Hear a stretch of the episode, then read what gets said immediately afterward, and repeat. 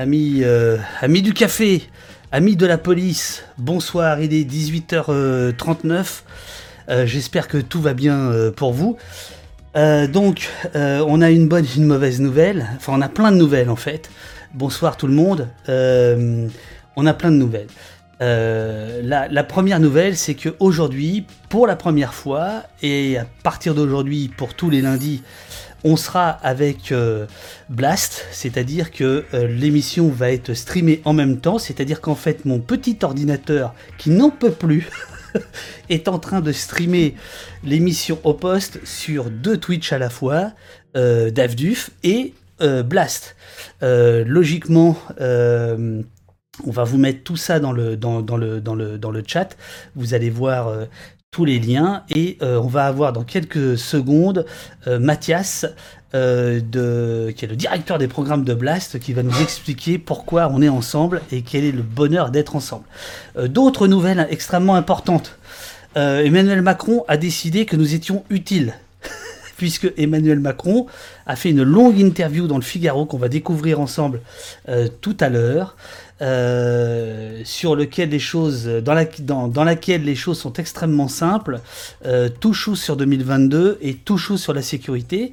Ce qui veut dire que au poste a, euh, si- s'il le fallait, encore plus de raisons d'exister. Attendez, je vois que j'ai des messages déjà dans la régie.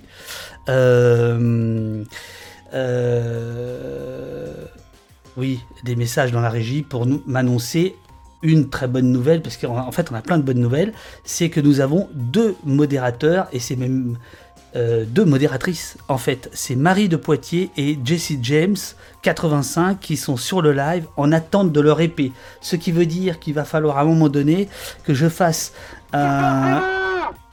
Dispersez-vous, bien sûr, que je fasse un, truc dans le chat pour leur donner euh, l'épée de la modération. Euh, voilà, donc à partir d'aujourd'hui, euh, nous avons toujours Eurial qui est devenue la chef mo- modératrice, nous avons François, nous avons Robin, Robin euh, qui vient euh, de transpirer avec moi pendant une heure pour régler euh, les choses. Euh, voilà, euh, à l'équipe euh, à l'équipe technique. Voilà. Alors maintenant, maintenant, sans plus attendre, comme il disait à l'ORTF, nous allons avoir euh, un dénommé Mathias Enthoven. Euh, mon cher Mathias, est-ce que tu m'entends? Je t'entends, David, mais je suis sur mon téléphone, donc c'est normal que je t'entende, à mon avis. Voilà. Alors, on, on- on- on- Ah, j'ai- mon jeune assistant qui me, qui, qui me met hein, la commande pour les modos. Euh, donc, euh, je, je vais, je vais- Alors, par contre, on t'entend très faiblement, euh, Mathias. Je sais pas pourquoi. Je vais voir de mon côté, mais euh, tout à l'heure, je t'entendais beaucoup mieux quand on a fait des essais. Est-ce que, est-ce que tu es loin de ton micro? Sans les écouteurs, attends. Donc, Mathias. Ah bah là, on t'entend plus. Alors attends, attends, bouge pas, bouge pas. Ça peut venir, ça peut venir de chez moi. Je, vais- te monter. Je, vais te monter. Re- re- remets tes écouteurs comme tu avais. Re- remets les écouteurs. Remets les écouteurs. Et là, moi, est-ce que euh, tu m'entends? Et moi, je ne t'entends plus. Je, pense que tu as débranché ton écouteur de ton, ton écouteur micro, visiblement, un petit truc comme ça, non? Non, là, on t'entend plus. On t'entend plus. On t'entend plus. Euh, que se passe-t-il? On te voit, on ne t'entend plus. Alors, donc nous sommes, nous sommes en direct, parce que sinon, si on n'était pas en direct, euh, alors à, mon avis, à mon avis, il faut que tu te, que tu te relances, que, tu- reviennes, euh, parce qu'on te voit très bien, très belle lumière. Là, Blast, il faut, il faut reconnaître que euh, dans les studios de Blast, on a une lumière soleil extraordinaire. Maintenant, il faudrait, il faudrait ajouter le son. Donc, ce qu'il faudrait, c'est que tu, tu quittes en fait euh, et, que, tu reviennes dans le, dans le petit lien que je t'ai envoyé tout à l'heure. Euh, voilà, donc il est parti, il va revenir. Euh, il est 18h44. Euh, à 19h, on aura William Acker. William Acker, c'est l'auteur de cette somme. Où sont les gens du voyage, entre guillemets, gens du voyage? Et qui est un inventaire critique des aires d'accueil des gens du voyage et vous verrez que il est question de de racisme environnemental. Il est question de alors on va voir si je peux rajouter Mathias. Normalement, Mathias est rajouté. Est-ce qu'on t'entend, Mathias, là? Je crois que oui. Moi, je t'entends, Mathias. Allô, allô? Tu m'entends ou pas? Là, j'entends plus rien. Nous, on t'entend. Nous, nous t'entendons. nous, on t'entend. Ah, nous, nous t'entendons. Donc, moi, ce que je vais faire, c'est que je le mets sur. Euh... donc, moi, ce que je vais faire, c'est que je le mets sur. Euh... Je, le mets sur l'ordinateur, comme ça, je vous entends, mais c'est un peu en décalé. Je le mets sur l'ordinateur, comme ça, je vous entends. Alors, le, le, le problème, c'est que nous, on a un méchant écho là. Alors, le, le problème, c'est que nous, on a un méchant écho là. Ah. On entend la vidéo via ton micro en fait. Alors attends. Est-ce que tu peux remettre ton, ton, écouteur? Putain, l'enfer. L'enfer. L'enfer, c'est Twitch. Là, on t'entend plus. Ah si, si, si, on t'entend, on t'entend. Il faut... Vous m'entendez ou pas? Non, on t'entend plus. Je, je, sais pas, il y a un problème avec ton, ton, ton casque. Vous m'entendez pas Là, on t'entend, si. Si, si. Là, on t'entend, si. Bah, vous m'entendez alors, apparemment Là, on t'entend très bien. Ouais, ouais, nickel. Là, c'est nickel. Le, seul truc, c'est qu'on a un écho. Je sais pas pourquoi. On a un écho chez toi. Est-ce qu'il y a une sortie, euh, une sortie euh, euh, Est-ce qu'il y a quelqu'un qui écoute en même temps l'émission? Écoute, c'est pas grave. On peut, on peut, on peut démarrer comme ça. ou alors, il faut que tu coupes Twitch. Non, mais là, est-ce qu'il y a encore autant d'écho? Ah non, là, c'est parfait. Là, c'est parfait. Allô, allô? Bon. Donc là, on, voit tes mains de curé. Là, on voit tes mains de curé. C'est là, c'est bien. Voilà. Ok, c'est. Ok. Euh, Mathias, euh, donc, il est 18h47. On a pris 10 minutes à faire des réglages techniques. Euh, bonjour, Veuve Chico, qui a, qui, a, posé plein de, plein de questions pour euh, euh, William Acker qui va venir euh, tout à l'heure.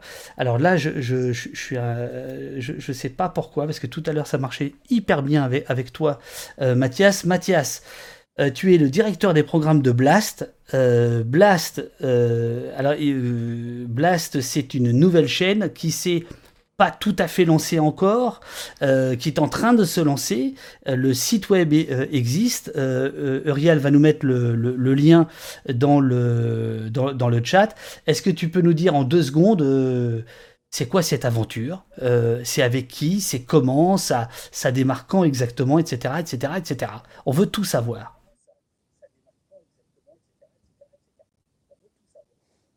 Alors, Blast, euh, ça a démarré euh, depuis quelques semaines déjà. Euh, c'est un projet qui pour d'autres personnes qu'on va d'ailleurs présenter au fur et à mesure se décline et avance. la campagne de financement est terminée il y a à peu près, on va dire, trois semaines, un mois. Et depuis un mois, on a déjà commencé par lancer euh, des, nouveaux programmes. Euh, on a, on a lancé pas mal de choses, notamment avec deux personnes qui sont euh, Salomé Saké et Paloma Moritz, qui s'occupent respectivement de l'écologie et de l'économie. Et puis on a sorti, comme tu le montres, un site internet aussi, en un temps un peu record. Euh, qu'on va continuer à développer au fur et à mesure euh, et qui va être enrichi en contenu euh, de manière très régulière. Et donc, ouais, Blast, en gros, on est censé démarrer une, ce qu'on appelle une antenne quotidienne, à savoir une programmation quotidienne qu'on ne tient pas encore. on va essayer de la démarrer à partir du mois de mai. Ce qu'il faut savoir, c'est qu'on a dû euh, jouer avec euh, pas mal de, problématiques, euh, et notamment celle du matériel et du temps que ça prend de commander le matériel et de le recevoir. Et on a eu des petits blocages liés à ça qui font qu'on a dû retarder un tout petit peu le, lancement au quotidien qu'on avait prévu. Mais, ça arrive. Il y a même eu l'histoire du canal de Suez qui a fait qu'on s'est retrouvé avec des, des, choses bloquées, tu vois, si tu veux tout savoir. Oui, oui, oui. Euh, J'ai appris qu'il y avait du, du, du, matériel qui avait été bloqué, c'est ça? Ah, pardon, David.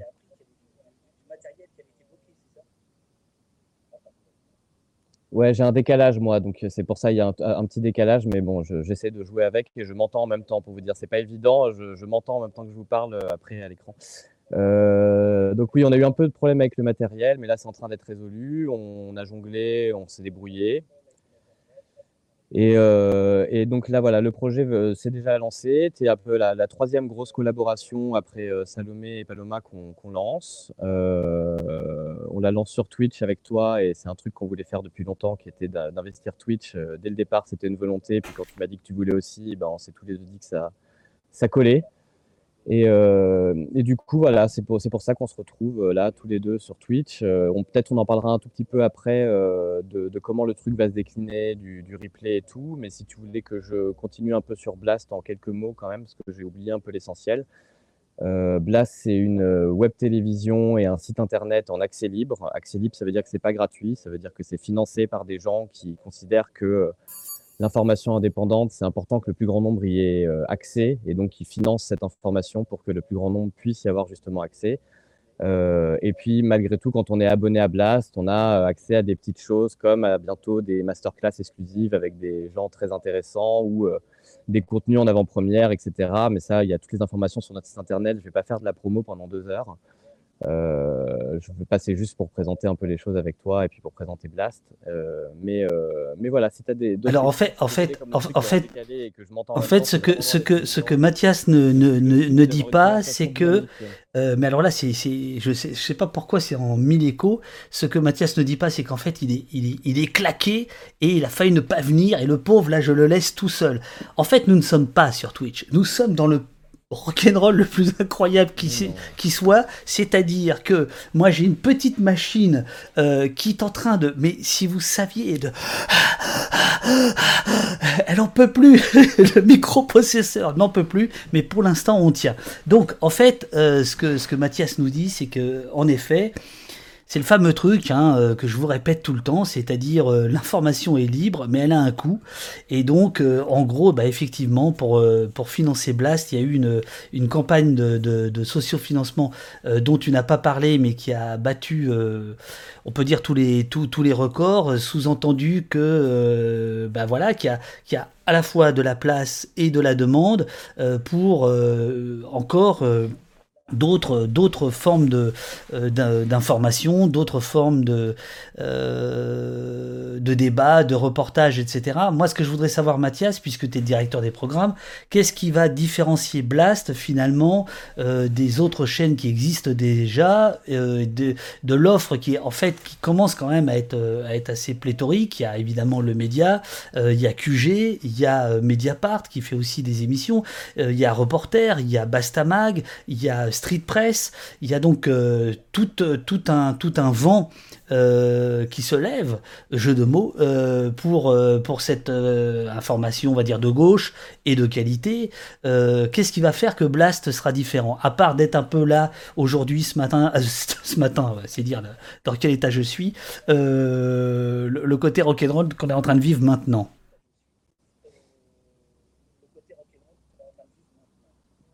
Ouais, alors je vais répondre, euh, juste je vais, faire une mini remarque parce que sinon je vais me faire euh, gronder, mais euh, effectivement il y a, Serge Faubert aussi qui, est en collaboration avec nous, qui même travaille avec nous chez Blast, dont on a révélé il, y a, il y a deux ou trois jours, quatre jours même, l'arrivée et le fait qu'il nous rejoignait. Voilà, je ne voulais pas oublier Serge en, en t'ajoutant, mais c'est parce que c'est pas tellement une collab, Serge, il fait partie de la rédaction, donc c'est pour ça.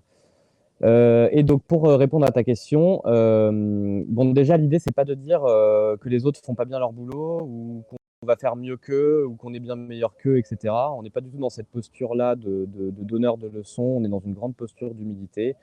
Blast, c'est avant tout un certain nombre de personnes qui avaient envie, à mon avis, de, de créer quelque chose ensemble. des personnes qui sont des il faut que dans les jours qui viennent, on se mette autour d'une table, qu'on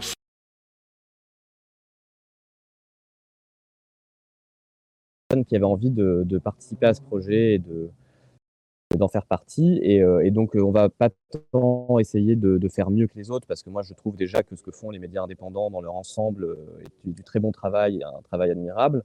On va essayer, à mon avis, nous, de nous démarquer sur quelque chose qui est euh, on va dire, euh, le, caractère audiovisuel qui, euh, même s'il y a quelques choses qui existent, n'est pas non plus le, modèle de médias indépendants le plus, le plus répandu. On a quand même beaucoup de médias indépendants qui sont des médias indépendants écrits dont certains se sont mis à faire un peu de vidéo, mais qui n'ont pas la vocation d'être une chaîne de télévision.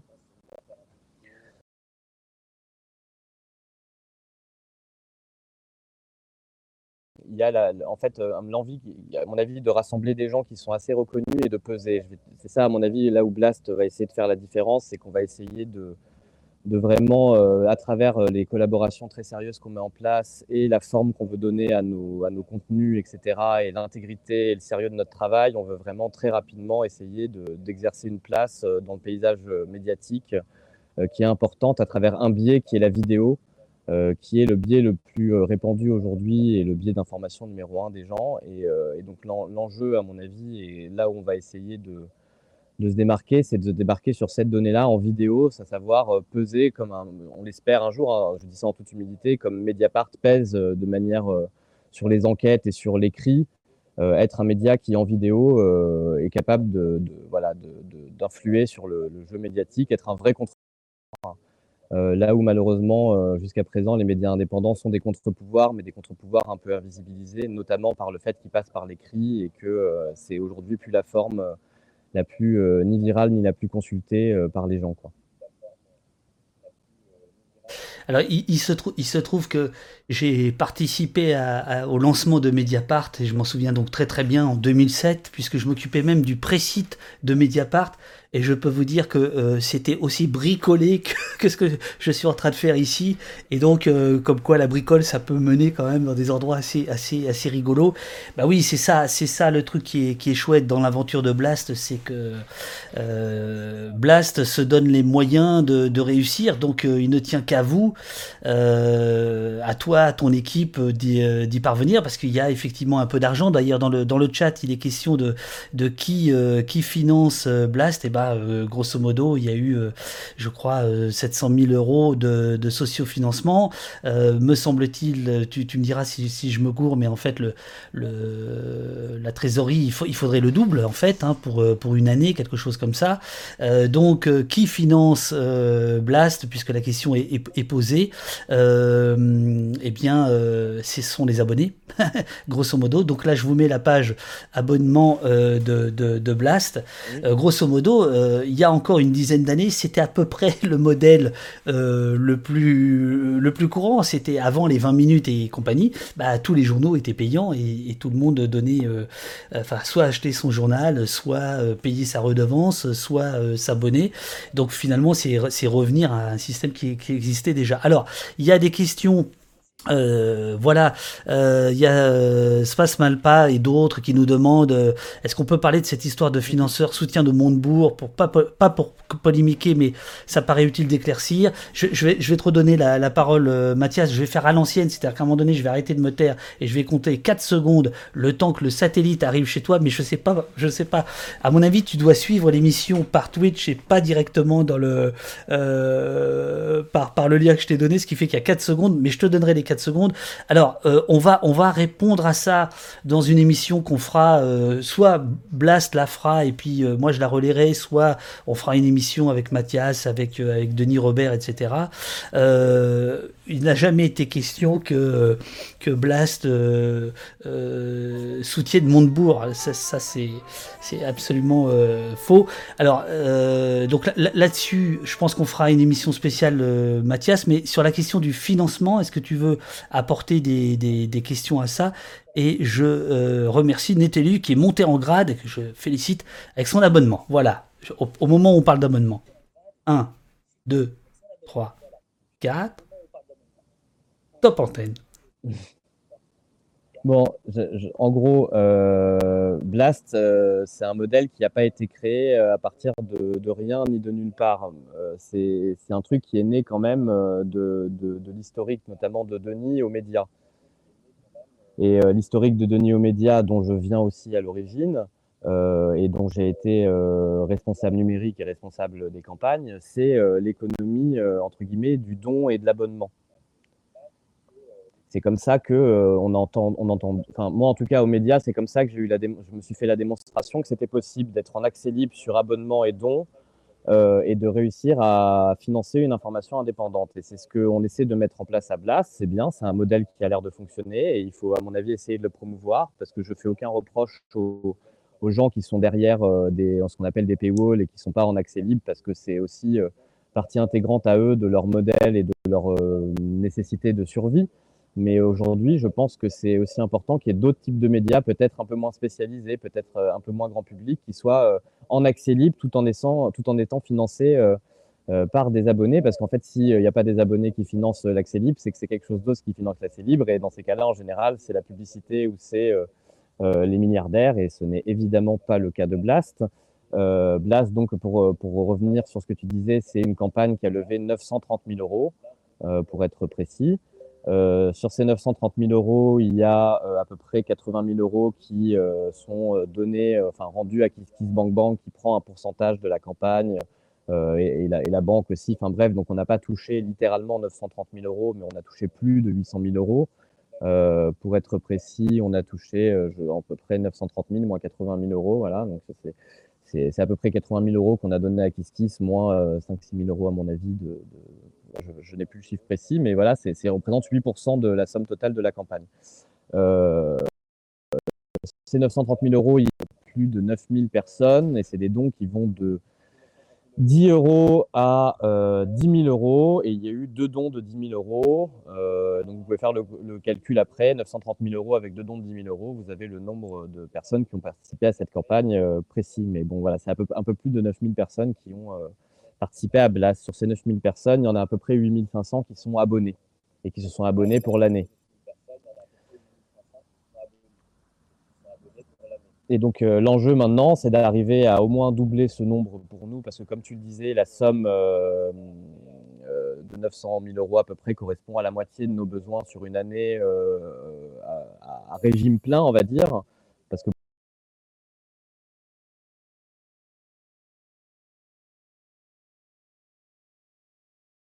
et eh ben, il nous faut à peu près ce, budget-là pour être ambitieux. Quoi. Et donc l'enjeu pour nous, c'est de, faire ça, sachant qu'on va bientôt proposer aux gens aussi de nous faire des dons défiscalisés, euh, parce que c'est vraiment, encore une fois, l'économie pas uniquement l'économie de l'abonnement euh, qu'on veut mettre en place. Voilà, et en deux mots, si je dois dire euh, Mathias, un petit mot, en tout cas, moi, je, je, on, je lâche on le, démontrera par notre contenu, mais, Blast est totalement indépendant. Euh, Blast euh, ne fait la campagne d'aucun candidat. Blast euh, est un, espace composé de journalistes qui font leur travail journalistique, qui essayent d'être intègres et honnêtes dans leur des affinités, des points de vue, parfois des appartenances politiques, mais qui ne les laisse pas, euh, enfin, n'entravent pas l'honnêteté qu'ils ont dans leur travail journalistique. Et donc, euh, on ne fera ni la campagne d'Arnaud Montebourg, euh, ni la campagne de qui que ce soit d'autre. Voilà. Alors, euh, je, je rappelle que Blast existe déjà. Il y a un site qui s'appelle blast-info.fr dont on vous a mis euh, le, lien euh, tout à l'heure. Euh, il y a la chaîne YouTube puisqu'en fait le, financement, la, diffusion elle, est à travers, YouTube. Il y a déjà eu des vidéos qui ont, fait beaucoup de, bruit. Vous pourrez les découvrir sur la chaîne YouTube de Blast. Et puis donc depuis, depuis 20 minutes, euh, Blast euh, a aussi un compte Twitch, euh, donc que je vous invite à suivre évidemment. Ce compte Twitch, tous les lundis à 18h30, on va le faire chauffer avec au poste, probablement, mais on en dira plus plus tard. Qu'est-ce que je voulais dire? Eh bien, qu'il y aura d'autres émissions sur, sur la chaîne Twitch de, de Blast. Et puis on fera une émission peut-être dans la semaine ou la semaine prochaine, un truc un peu plus tranquille, euh, tout autour de, Blast et pour répondre aux questions euh, que vous, vous, posez là dans le, chat, etc. Alors, en fait, là, on a fait une interview euh, sur, Twitch avec un système comme si c'était à l'ancienne avec le satellite. Et donc, j'avais appris il y a fort longtemps qu'il fallait compter 4 secondes, c'est-à-dire 2 secondes pour que le signal aille au satellite, 2 secondes pour qu'il revienne. C'est pour ça que j'ai compté 4 secondes tout à l'heure. Mathias, j'espère que tu as passé un, bon moment. C'était un peu, un peu folklore comme toujours, euh, mais c'est ça qui est drôle. c'est ça qui est drôle. Est-ce que tu veux ajouter quelque chose euh, ou pas? Oui. Oui, bah effectivement, ça a été un peu, un peu bizarre avec le décalage, mais, mais c'est pas grave.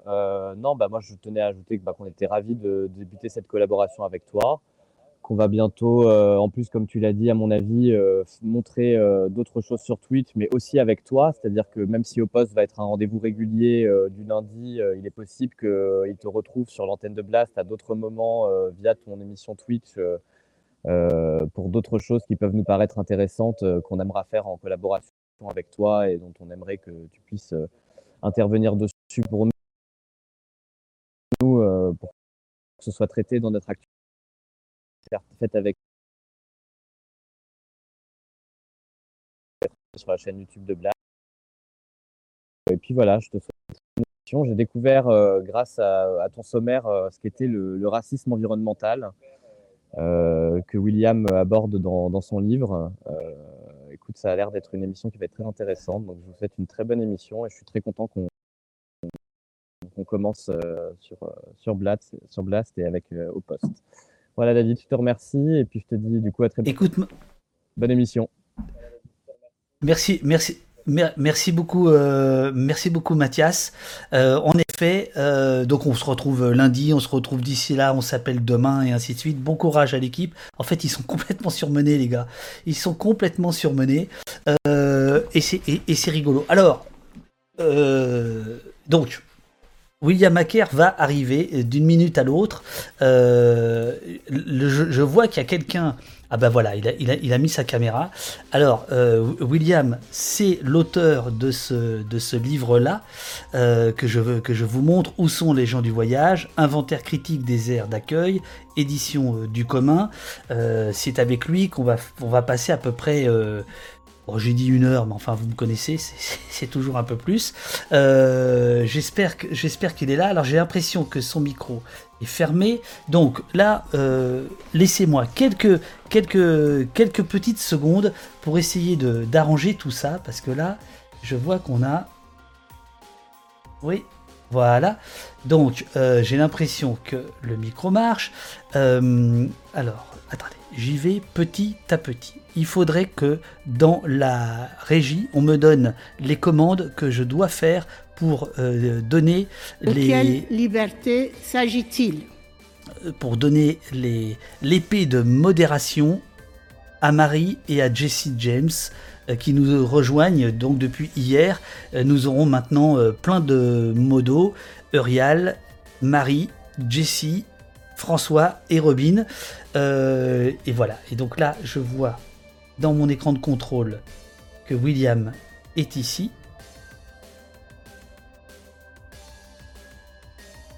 Je vais le mettre, je l'ajoute à la scène. Voilà, William est à l'écran. Bonjour William, comment ça va? Salut, ça va et toi? Tu m'entends? Ah. Ah bah on t'entend très bien, toi. Non, parce que là, le directeur des programmes de Blast, le Mathias, euh, va falloir qu'il fasse quand même des efforts sur, le, sur, sur, le. J'ai l'impression, j'ai l'impression. euh, non, écoute, là, je crois qu'on t'entend bien. Euh, je, vais, euh, je, je, vais euh, vérifier auprès de la régie. Bonsoir la régie, la modération, au fait. Bonsoir euh. Euh, nous sommes avec euh, William. Je reprends un tout petit peu mes esprits parce que ah, alors le son est nickel. Est-ce que l'image est nickel? Il est frais comme un gardon le, William. Il m'a l'air très bien. Il m'a l'air très bien. alors, je vais passer modératrice Marie de Poitiers Ah, Poitiers. Salut William. Alors, euh, je pense que William, euh, c'est notre premier invité au bout de la 18e émission euh, qui va aussi regarder l'émission sur, sur Twitch en même temps, j'ai l'impression, puisque je l'ai vu faire. C'était chez qui L'Antistream C'était l'Antistream, ouais. Bah attends, ouais, carrément. J'avais enlevé du coup parce que je m'étais dit, bon, on va rester. Non, mais ouais, t'as raison, vas-y. C'est comme sur, euh, sur Twitch. Alors, euh, si, tu vas sur Twitch, il faut vraiment que tu coupes le son pour qu'on reste euh, raccord, sinon on va avoir le, les, le problème de satellite. de... toute façon, j'ai mes, écouteurs, donc il n'y a pas de sortie son en fait oh là là là là, ça c'est de l'invité. Et ça, ça c'est de l'invité. Euh, bon, je, je, je, mets de la, je mets, enfin j'essaie de mettre de la bonne humeur, mais comme euh, comme toujours, euh, ce dont on va parler, c'est pas marrant du tout. on va parler de ce bouquin-là que j'ai lu ce week-end qui est un super, super bouquin. Oui, en effet, l'anti-stream excellent, qui est un super bouquin qui est alors là, j'entends un peu d'écho, je sais pas si ça vient de chez toi ou pas. Euh, c'est fini là. Là, c'est bon. Non, non, c'est bon, c'est bon, c'est bon. Euh, je reprends mes petites questions. Donc, c'est un ouvrage qui euh, dénonce par le fait, par le travail, par la recension, ce que tu vas appeler le, racisme environnemental qui concerne les entre guillemets gens du voyage. On va parler de police, on va parler de droit, on va parler de, de, littérature, on va parler d'histoire, on va parler de parking, on va parler d'état des lieux, on va parler de de de la loi Besson, on va parler des travaux d'autres gens qui travaillent aussi sur, euh, sur les mêmes choses que toi. On va, pas, on va parler du business autour des aires d'accueil. J'ai découvert ça en fait, qu'il y avait, il y avait du business. Euh, c'est un gros boulot que tu as, que tu as fait. C'est un gros, euh, gros livre dont je dois dire tout de suite qu'il est remarquablement édité. très belle maquette. très belle, oui voilà, très belle maquette. Très, très belle édition. comment ça t'est venu, William? Et d'où viens-tu, William? D'abord, première chose, d'où viens-tu? D'où parles-tu? D'où je parle? Euh, ben, Moi, j'habite à Toulon. Donc euh, là, je suis en direct de Toulon, en fait. Hein. Ni plus ni moins. D'où je parle? Ben, En fait, je, viens d'une famille de, voyageurs. Euh, donc j'ai passé, on va dire, les 18 premières années de ma vie entre Paris, Strasbourg et Brest, pour faire court. voilà, donc ça te laisse une, belle, une belle bande comme ça. Voilà, a, on a un petit peu vadrouillé, beaucoup à Paris, et puis ensuite euh, pas mal entre l'Est et l'Ouest. Et, euh, et, puis à 18 ans, bah, je, suis rentré, euh, je suis rentré à l'armée. Je suis parti de chez moi, je suis rentré à l'armée pendant 4 ans, dans la marine à Toulon. Et, puis j'y suis resté, j'ai quitté l'armée, puis je suis rentré à la fac de droit qui était juste en face parce que je savais pas trop quoi faire. Mon grand-père, il me, il me tannait pour que je, devienne avocat. Donc je suis rentré à la fac de droit, je suis jamais devenu avocat, mais mais j'y suis allé jusqu'au bout et, euh, et puis euh, et, puis voilà. Et puis il y a quelques années, euh, j'ai commencé à écrire sur sur Twitter sur les voyageurs.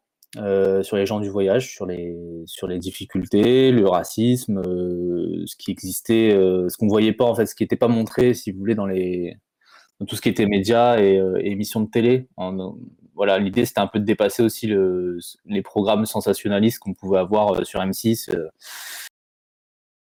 et euh, mariage, oui, violence, tradition, le, le, truc, le genre d'émission.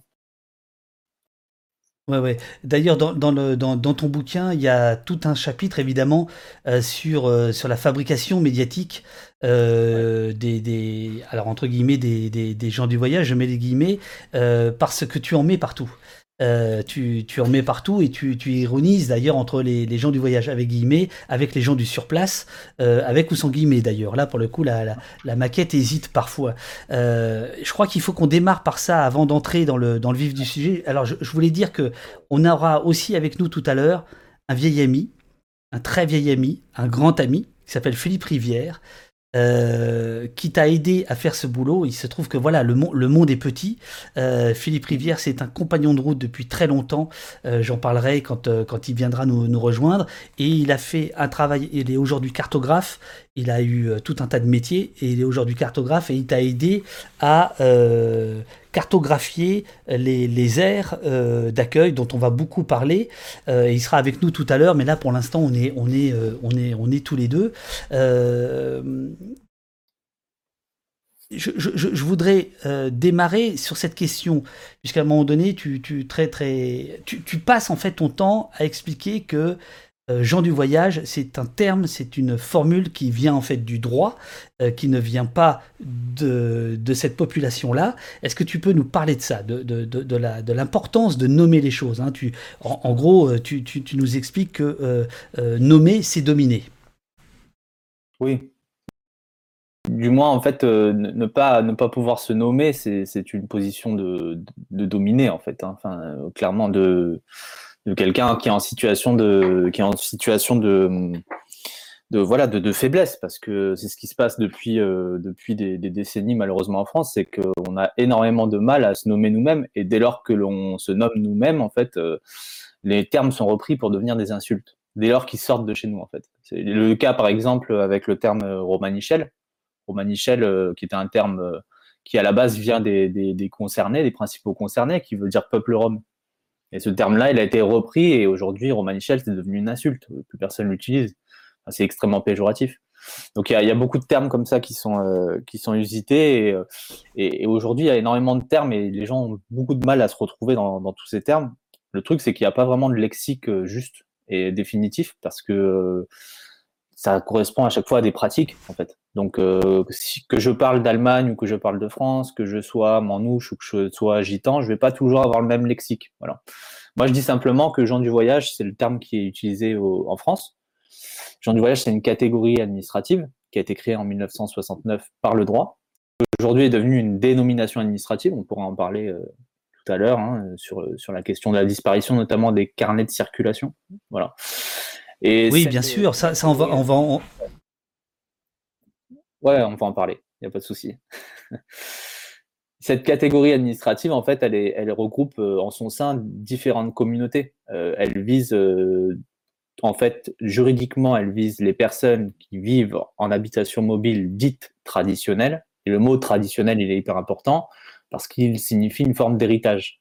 moi, par exemple, ma mère vit en caravane, ma grand-mère vit en caravane, mon arrière-grand-mère vit en caravane, etc. etc. C'est pour ça qu'on est euh, catégorisé gens du voyage.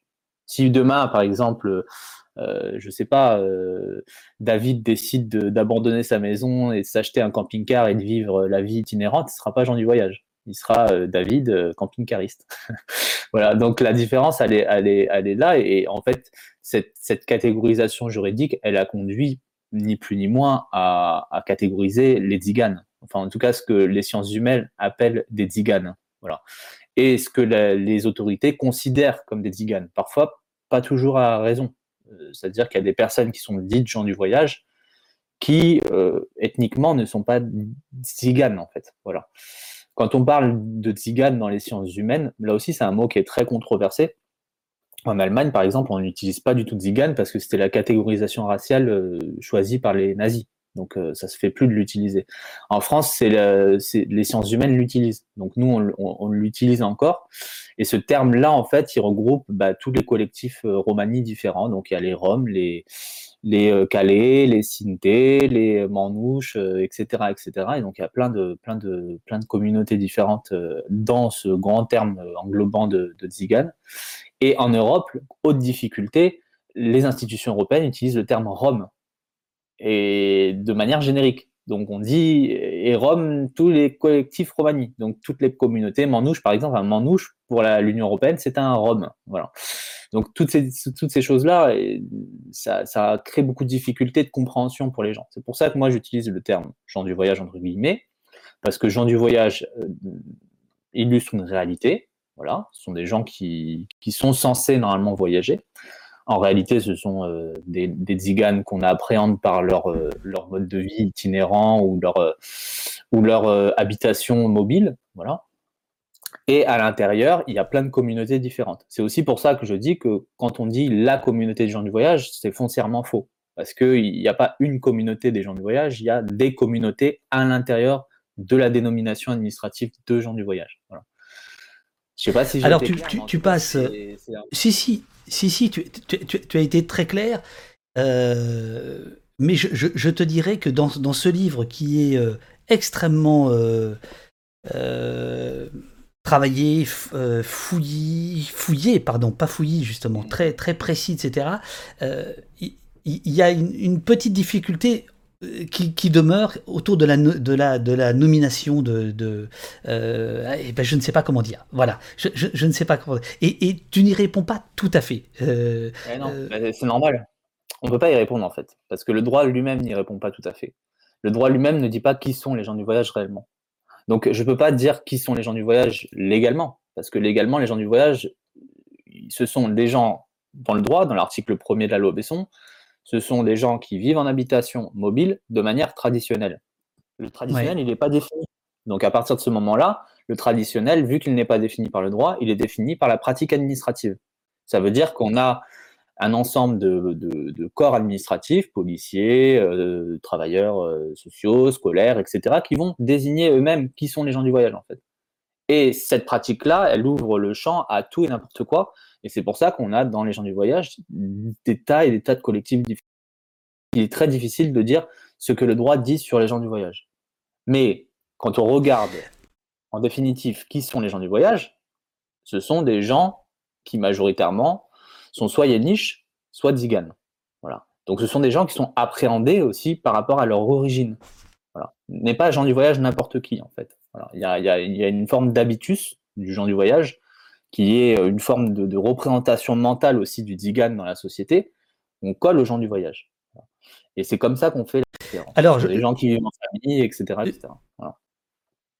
Alors, j'en profite pour dire que ton ouvrage euh, qui vient de sortir est également disponible en Creative Commons euh, chez l'éditeur Édition du commun. Là, c'est ce que je monte, il y a, un PDF. mais moi, je tiens à vous dire que l'objet papier, ça a de la gueule. Euh, il est lourd. Il est, parce que c'est voilà, il y, a, beaucoup de boulot. Il y a donc un, texte qui court sur 250 pages à peu près, et ensuite il y a un nombre. On, y viendra en détail tout à l'heure. Euh, il y a euh, toutes les aires d'accueil qui sont recensées, et vous allez voir avec quels critères. mais je voudrais démarrer par la page 10 que je vais me permettre de lire juste, juste un petit passage. C'est le, le chapitre d'introduction qui est admirablement écrit, euh, qui s'appelle Le Parking. Et je vais lire juste euh, cinq lignes. Euh, car en ce qui concerne les lieux, alors là par contre il y a tout, du long, tout du long du bouquin une précision absolument incroyable. Le parking est en cela une analogie. La crainte de recevoir les voyageurs, avec un majuscule, dans sa ville pousse à les chasser. La crainte d'être chassé pousse à lutter. Ces sentiments antagonistes obligent à instituer un rapport de force dans toute situation et en l'absence de confrontation, ils contraignent au qui-vive permanent. Le voyageur se prépare sans cesse au conflit, il sait qu'il viendra. Voilà. Ça c'est page 10, ça met la table. Euh, tu, tu, tu décris euh, à merveille ce que c'est qu'un parking, puisque en gros, en fait, c'est ça une aire d'accueil. C'est un parking. C'est du goudron qui brûle euh, l'été au soleil. Euh, c'est un environnement qui est absolument pas possible dans tout un tas d'endroits, on va y venir en détail.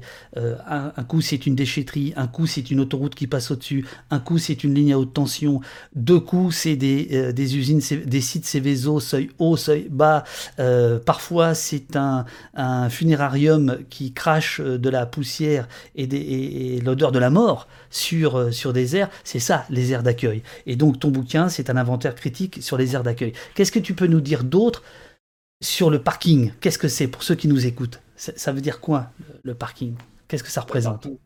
Le parking, c'est un symbole en fait, parce que euh, le parking, c'est le, symbole du lieu où on ne se rend pas compte qu'on, y vit en fait. On, y vit, on le côtoie au quotidien, mais sans se rendre compte que c'est un lieu qui est pas normal en fait. C'est pas un lieu euh, où on doit vivre, voilà. Et, pour comprendre ce parking-là, bah, il faut une forme de mémoire, quoi. C'est-à-dire que concrètement, quand on enchaîne des lieux, quand on voyage, par exemple, quand on est sur le voyage, très souvent, on se retrouve dans des, arrières d'usines, des zones industrielles, etc. Moi, j'ai voyagé à une époque où les aires d'accueil, elles étaient, elles étaient pas aussi nombreuses qu'aujourd'hui. On parlait déjà même pas d'air. Moi, je savais même, je parlais même pas d'air, je parlais de place. Dans notre famille, on disait des places. Et on n'allait pas souvent, souvent sur les places parce que les places n'avaient pas une bonne réputation. On disait tout le temps, euh, dans les places, il y a des gens qu'on connaît pas, tout ça. Bon, ben, on allait dans la, soit dans les terrains qu'on savait où on pouvait se poser. Hein. C'était des arrières d'usines, c'était des parkings euh, euh de, de, commerce de choses, de, souvent désaffectés, quoi. Soit euh, chez, euh, chez, des, euh, chez de la famille. Voilà. Donc le parking, en fait, c'est. On commence à le comprendre quand on commence à avoir une mémoire, à mon sens. C'est-à-dire que moi, j'ai compris le parking au moment où j'ai compris l'histoire, l'histoire familiale et l'histoire des voyageurs en règle générale en France. parce qu'on n'est pas là par hasard dans un parking, en fait. Il y, a, y a tout un processus qui mène au parking. Et dans les, dans les récits euh, de mes grands-parents, par exemple, le parking, il est absent. C'est quelque chose qui, qui, vient bien plus tard. Ça vient dans les années 80, 90. On commence à arriver sur ces aires, euh, sur ces parkings, en fait, ces lieux de goudron, ces lieux d'absence de nature où, euh, où, où, le voyage se transforme aussi. On passe d'un voyage rural à un voyage urbain, etc. Le parking, c'est un ensemble de choses. C'est aussi une, une chose dans laquelle on s'enferme quelque part. Euh, voilà, c'est vraiment, moi je l'utilise comme une notion un peu polysémique. Il y a plein de choses à mettre derrière le parking en fait. C'est pas, c'est pas juste un lieu, c'est pas juste, c'est pas juste du goudron et des grillages, c'est plein d'autres choses. C'est une histoire et, pour la comprendre, il faut, se connaître soi-même. Voilà, et c'est ça, c'est un processus qui est assez long. Il y a beaucoup de voyageurs, par exemple, quand on va sur une aire, pour eux, c'est bien. Enfin, je veux dire, euh, ils, sont, ils sont au pied d'une déchetterie, etc. Mais si, on leur dit vous êtes comment, bah, est bien l'air, il, y, a pire que ça. Voilà. Mais pour comprendre, pour, se rendre compte et ouvrir les yeux sur le parking, bah, il, il, faut un, un, recul. Quoi. Moi, j'ai, commencé à ouvrir les yeux sur le parking quand je suis parti de chez moi, à l'âge de 18 ans, où j'ai commencé à vivre en dehors du, voyage et tout, et à voir ce que ça pouvait être une autre réalité, enfin autre chose que sur le voyage. Qu'est-ce que c'était que d'avoir un appartement ou de vivre dans un appartement? Toutes ces choses-là, voilà, c'est là qu'on se rend compte aussi que bah, on prend du recul sur sa situation et quand on y revient, en fait, on se dit mais il y, a un truc qui cloche, ça va pas. Enfin, c'est pas normal en fait qu'on soit là. Alors, dans, le, dans le chat, il y a, y a, plusieurs personnes qui te, qui te remercient et qui saluent ton travail sur les réseaux sociaux. Peut-être qu'on peut aborder ça maintenant et ensuite, euh, je voudrais qu'on rentre dans les détails des, des, des, des airs. Mais effectivement, euh, on a une démarche un peu commune, si je peux dire. C'est qu'il euh, y a eu cette idée de, de, de, rendre visible des, choses, de commencer à, faire des, recensions. On parlera tout à l'heure de ta méthode, mais est-ce que tu peux dire deux mots sur ton travail sur Twitter? On va mettre ton, ton, ton compte Twitter, évidemment, dans, dans, dans le chat chat, euh, comment ça a commencé et, euh, comment tu, euh, quelle mission tu remplis en, faisant ça? Alors comment ça a commencé? Ça a commencé il, y a, un certain nombre d'années parce qu'en réalité moi j'ai eu plusieurs comptes Twitter depuis 2012 ou 2013 j'y suis. Enfin, j'avais déjà agrégé une autre communauté autour de moi. Je parlais pas de voyageurs à la base, c'était simplement un compte pour rigoler, pour raconter des bêtises, voilà. Ce compte-là, il a été euh, supprimé. J'en ai recréé un autre et puis et bah c'était plutôt de parler bah, de d'actualité et puis des, des, voyageurs. Voilà. J'ai commencé à parler des voyageurs et j'ai vraiment commencé à en parler à cause d'une histoire de parce que je suis venu, on va dire au à une forme de, d'éducation euh, un peu sur Twitter sur les voyageurs euh, à cause d'une histoire de police en fait. Parce que dans, dans la ville d'où je venais euh, dans le 77 il y a eu y a eu en fait un flic qui un soir s'est fait agresser. Et, et, le lendemain en fait il arrivait au commissariat la gueule défoncée etc il a porté plainte en disant que c'était des voyageurs qui lui avaient fait ça donc des gens du voyage c'est paru dans Le Parisien. Euh, pendant des semaines, les gens se sont déchaînés, etc., euh, euh, sur les voyageurs de la ville, qui évidemment étaient tous, quasiment tous de ma famille. Donc voilà, ça, c'était des insultes racistes, c'était des, flics qui sont venus perquisitionner, c'était plein de choses. Et puis au bout de quatre jours, en fait, et de déchaînement sur, sur les réseaux, au bout de quatre jours, ce policier avoue qu'il a menti. Qu'en fait, il n'était pas des gens du voyage, mais qu'il avait juste bu trop bu avec ses collègues de, de, de, commissariat, qui s'étaient foutus sur la gueule et que pour pas faire plonger ses collègues, il avait Mhm. dit que c'était les voyageurs. Voilà. Et donc ça, il y a eu un article, et puis tout s'est éteint. C'est-à-dire qu'il n'y a pas eu d'excuses, il n'y a pas eu de, il n'y a pas eu de critique, d'autocritique des médias sur le fait de, bah, ils ont traité la chose, ils ont laissé les commentaires, ils ont parlé de violence, ils ont même pas parlé de, de, de, de- de ce que les familles ont pu vivre derrière. Enfin, ils n'ont pas parlé de, de, ce que ça avait pu créer dans la ville, de l'ambiance, etc. Tout ça, ils n'en ont pas parlé. Ils ont simplement laissé la haine se défouler. Et puis au bout de quatre jours, quand euh, euh, ce, flic euh, a, dit à ses contradictions et ses mensonges, et ben ça s'est éteint subitement. Aujourd'hui, ce flic-là, nous, on sait même pas ce qu'il est devenu. Voilà. C'était un policier municipal, hein. c'était pas la police nationale, c'était la police municipale. Mais tout ça pour dire que je- à partir de ce é- en fait, Évidemment, comme, comme, comme je t'ai convoqué au poste, euh, tu, euh, tu, tu, il va être question des policiers, évidemment, et des rapports entre, euh, entre, alors on va dire gens du voyage avec guillemets, pour reprendre le titre de, de ton bouquin, et des forces de l'ordre, parce que ça fait partie du, du bouquin, mais pour tout te dire, je, je m'attendais à ce que ce soit plus, plus, plus important. Euh, Il y a une partie euh, très euh, fournie sur les médias, une partie très fournie sur les déclarations euh, des hommes politiques, et on parlera tout à l'heure de celle de Macron concernant euh, des Tingés. Hein, on, on, on- on réécoutera, on réécoutera ça. Et en fait, ce que, ce que, ce que tu expliques, et euh, ici on est un peu au courant de ce genre de choses, c'est que en fait, euh, les violences policières ou les, ou les, ou les, ou les rapports euh, conflictuels entre la police et gens du voyage avec les guillemets bah, sont assez peu documentés. Mais c'est évident que c'est quelque chose qui, qui, qui, qui rôde. Alors, c'est pas, c'est pas le, le, le, le- le cœur de ton, de ton ouvrage, puisque le cœur de ton ouvrage, c'est c'est ça, c'est l'état des lieux. Bah, en fait, là, c'était la suite logique. hein. C'est juste que j'ai commencé à parler vraiment des voyageurs là. Et à partir de ce moment-là, il y a quelqu'un sur Twitter qui m'a présenté euh, les travaux de, de, Lise Foineau, qui est une chercheuse, euh, qui travaillait sur, euh, sur les, les, les, collectifs romani, donc au sens large. c'est une anthropologue. Et on est rentré en contact. On a commencé à bosser sur des questions mémorielles en premier. Puis, euh, elle avait déjà documenté choses, euh, fait des, des observations euh, le matin même. En fait, euh, je vois qu'à la télé, c'est un site Céveso. Et Lise avait déjà travaillé en fait sur, sur un, une aire d'accueil. Elle, a- elle a même vécu sur cette aire qui était située en site Céveso. Et donc à partir de ce moment-là, on est rentré en contact avec les habitants et on a commencé à monter une opération médiatique. Et euh, il s'est avéré que les habitants qui étaient au pied de Lubrizol, donc dans l'aire de Petit-Quevilly, n'avaient pas été pris en charge, n'avaient pas été évacués, l'air n'était pas aux normes, il n'y avait, avait pas de local de confinement. Donc ça faisait trois jours qu'ils étaient dans leur caravane, à respirer les fumées et, et tout le bordel. Ils avaient eu super peur, hein, tout simplement. Ils n'avaient pas pu évacuer, on leur avait interdit. Et finalement, euh, bah, c'était un peu la goutte d'eau qui a fait déborder le vase. On a publié une tribune.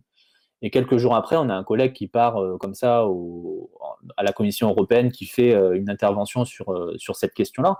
Et il dit bah, les aires d'accueil sont majoritairement situées dans des espaces pollués et dangereux. Et on lui répond, le, le gouvernement français, donc la DIAL, la direction du logement, et son représentant qui était là ce jour-là lui répond vous êtes c'est un argument démago, vous n'avez pas de preuves, vous n'avez pas de chiffres. Voilà. C'est de là qu'est parti.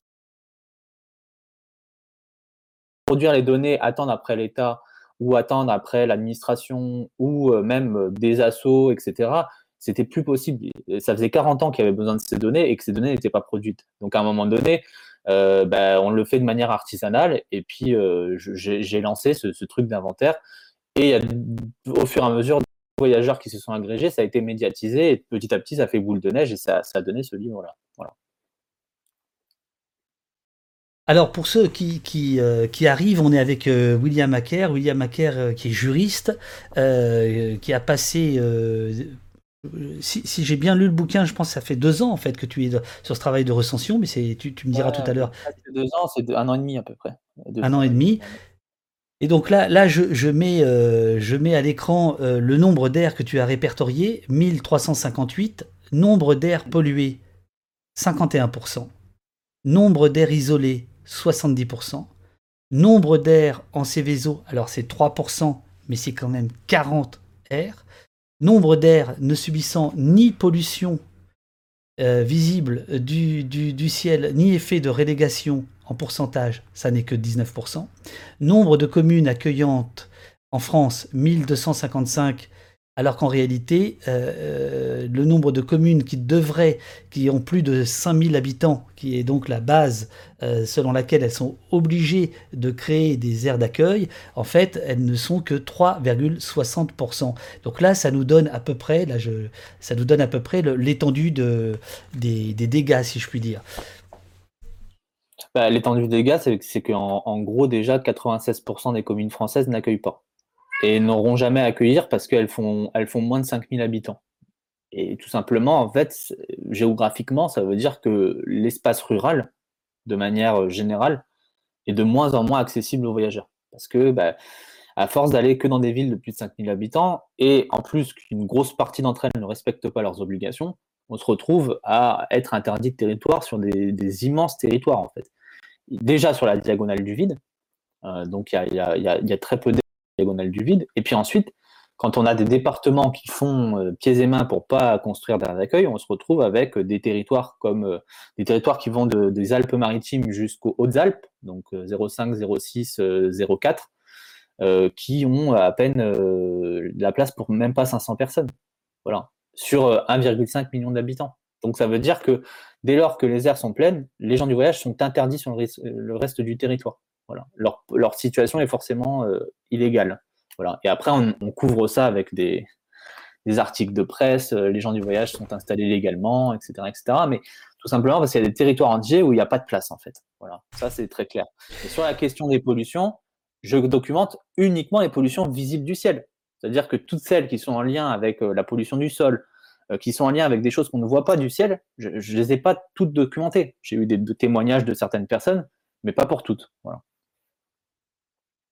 Alors là, je, vais lire un, tout petit passage, euh, page 118, à Saint-Menet. Alors Saint-Menet, c'est où? Saint-Menet, c'est à Marseille. C'est à Marseille. En fait, Saint-Menet, c'est euh, un quartier de Marseille et c'est la seule aire d'accueil de Marseille. Je m'y rends, c'est toi qui parles, je m'y rends en juillet 2020, sous la chaleur écrasante de l'été. Cet immense parking de goudron et de béton, jonché de déchets présents depuis des années, pullule de rats en raison du manque d'entretien de la métropole d'Aix-Marseille.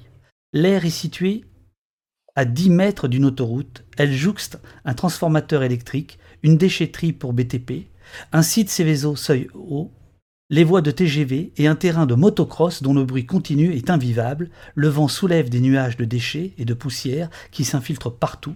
Une journée sur l'air a suffi pour que mes cheveux soient pleins de poussière, pour que ma peau soit crasseuse, que mes yeux brûlent et que ma gorge soit en feu. Bah ouais, c'est qu'une journée. C'est qu'une journée. Bah, c'est rien, une journée. Hein. Je suis rentré, j'ai pris une douche et puis euh, je suis allé me coucher. Mais ça, c'est qu'une journée. Mais par contre, ceux qui y vivent, c'est une grosse partie, une, une partie de l'air, c'est toute l'année. Et donc, euh, forcément, euh, c'est pas une aire qui est inconnue. Hein. Sur le cas de Saint-Menet, hein, il y a des, chercheurs, je parlais de Lise Foineau tout à l'heure, elle, elle y a vécu euh, carrément hein, pendant plus d'un an. Et puis, il y a, d'autres chercheurs, bien avant elle encore, qui, étaient déjà venus documenter ce genre de choses. Il y a, aussi des journalistes qui ont travaillé sur, sur cette question de l'aire d'accueil de Saint-Menet. Elle est connue, très connue. On sait très bien ce problème-là. Et en plus, sur Marseille, c'est la seule aire. Donc sur une ville comme Marseille, qui est la deuxième ville de France, c'est la seule aire d'accueil pour les gens du voyage. Et elle est dans un état lamentable. Personne n'a envie d'y vivre. Avant, en plus, ça menait, il n'y avait pas de motocross. Et, la motocross, elle a été rajoutée par euh, une personnalité euh, dont on reparlera peut-être après. Mais...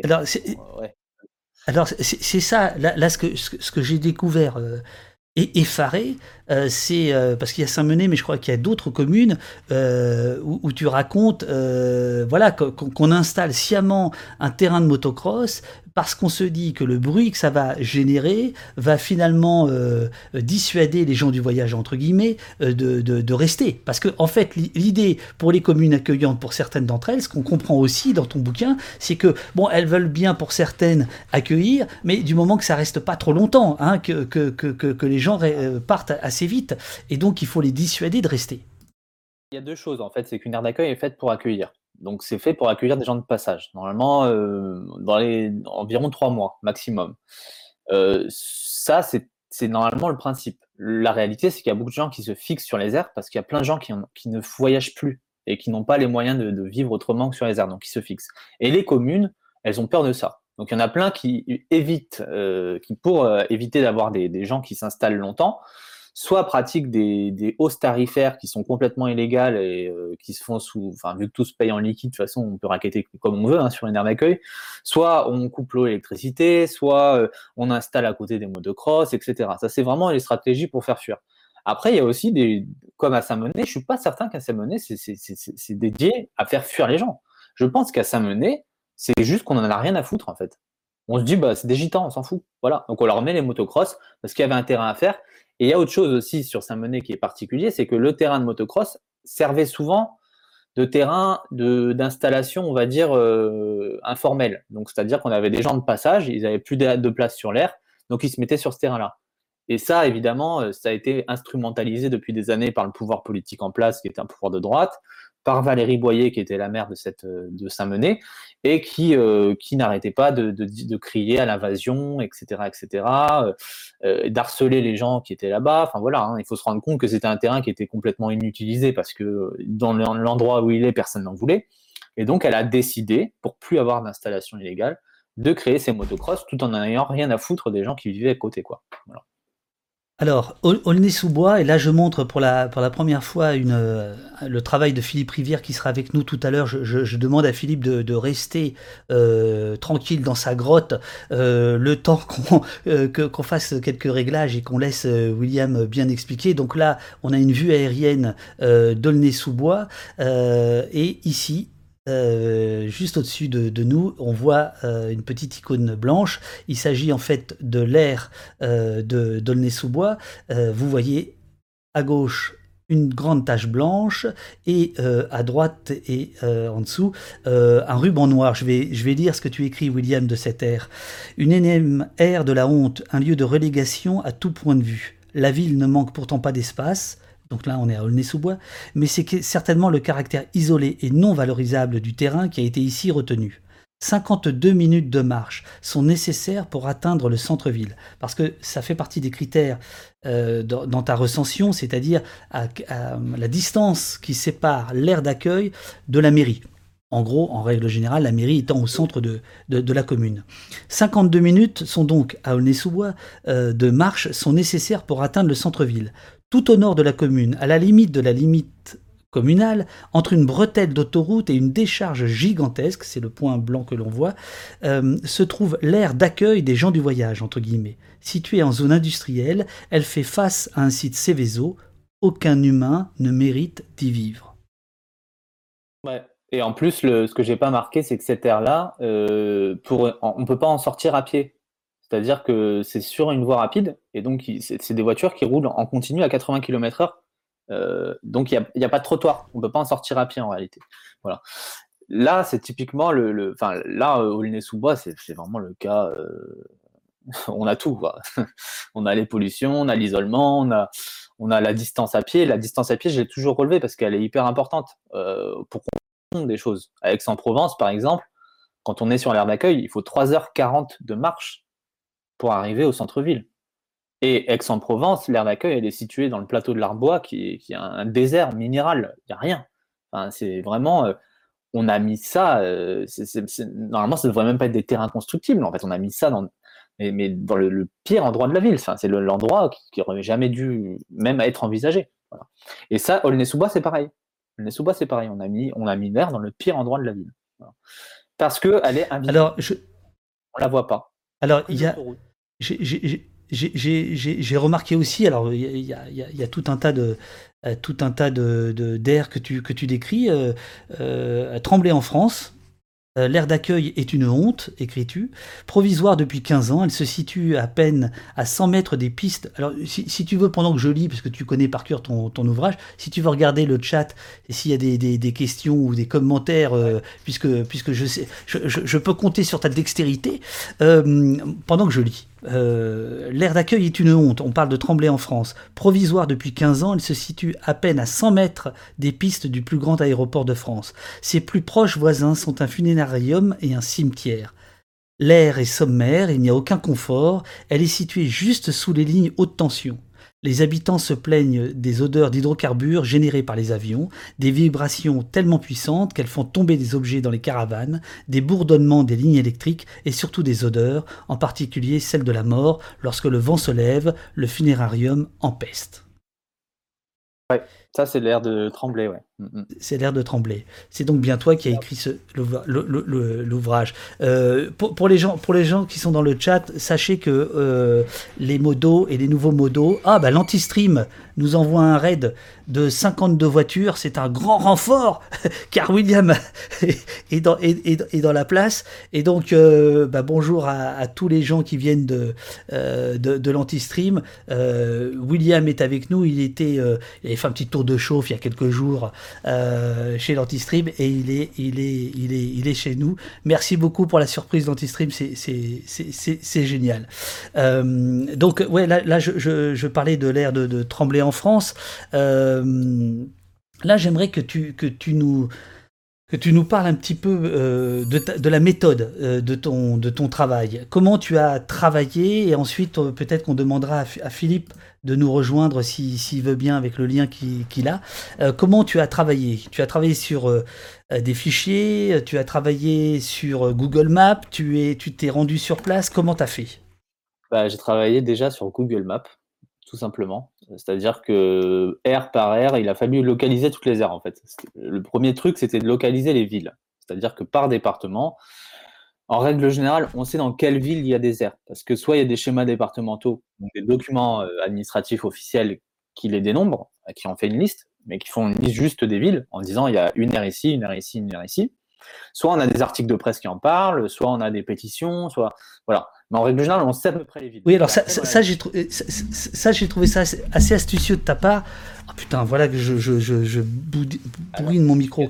Euh, j'ai trouvé astucieux de ta part parce que effectivement, tu, tu, tu retrouves toutes les pétitions hostiles à l'installation ah euh, d'air et puis finalement, ça te permet. Alors là, je mets des, des, des, extraits. Effectivement, tu mets tous les, les points GPS euh, des, des, des, airs pour qu'on puisse les retrouver. Et là, il y a donc tout un tas de pictogrammes hein, où, euh, où, euh, où, on a le, les nuisances, où on a la distance par rapport à la mairie, ce dont on parlait tout à l'heure, etc.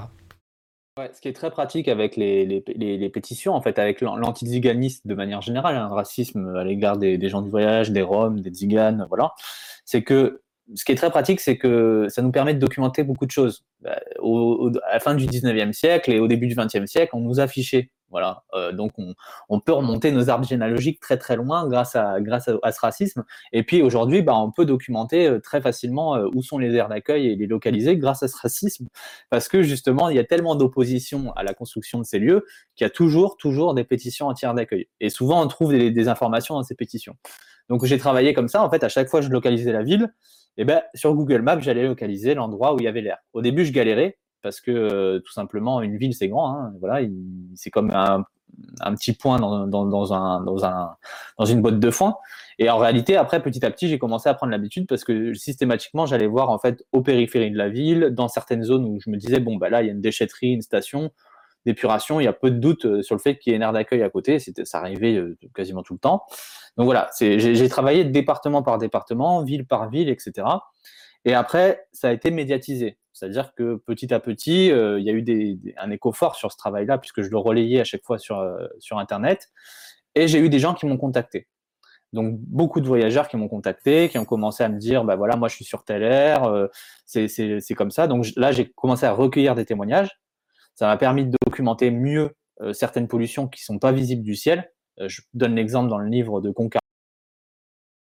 Dans le Finistère, on a une aire d'accueil qui est située en face d'une usine de poissons, donc une usine qui traite des déchets de poissons.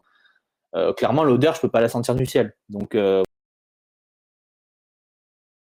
et puis après, les gens m'ont aidé. et, ça m'a permis d'avoir des contacts dans les territoires. Donc des gens qui allaient directement m'expliquer que bah, ils connaissaient aussi cette aire-là, cette aire-là, cette aire-là. Je me suis déplacé euh, dans le Var, par exemple, parce que j'y habite, euh, dans d'autres régions en Bretagne, parce que j'y suis allé assez souvent. Et après, au-delà de, au-delà de ces déplacements, aussi, enfin, il faut aussi préciser que j'ai fait le travail, gros du travail euh, pendant la période de confinement, donc euh, un peu compliqué de se déplacer euh, pendant le confinement. Mais voilà, le gros du travail, vraiment la, méthode de, recherche des airs, ça a été Google Maps en fait. Et c'est ça c'est ce qui est fou, c'est que c'est super simple à faire. Ça prend énormément de temps, d'accord? J'ai mis un an et demi parce que tous les jours, je passais 3-4 heures par jour sur Google Maps. Mais c'est super simple à faire. Il n'y a personne qui l'avait fait jusqu'à jusqu'alors. Il y avait des cartographes qui avaient fait des, des, recensements qui, qui, qui, qui voilà, qui, qui, qui n'étaient pas parfaits, qui n'étaient pas complets, qui étaient localisés, qui euh, mais personne n'avait pris le temps d'aller regarder vraiment euh, au niveau du satellite ce que ça donnait, quoi, au niveau de toute la France en fait. Et c'est quelque chose qui est très simple à faire. Voilà. C'est pour ça que ça a eu aussi, ça, ça a eu aussi Alors, de l'impact parce que c'était visuel.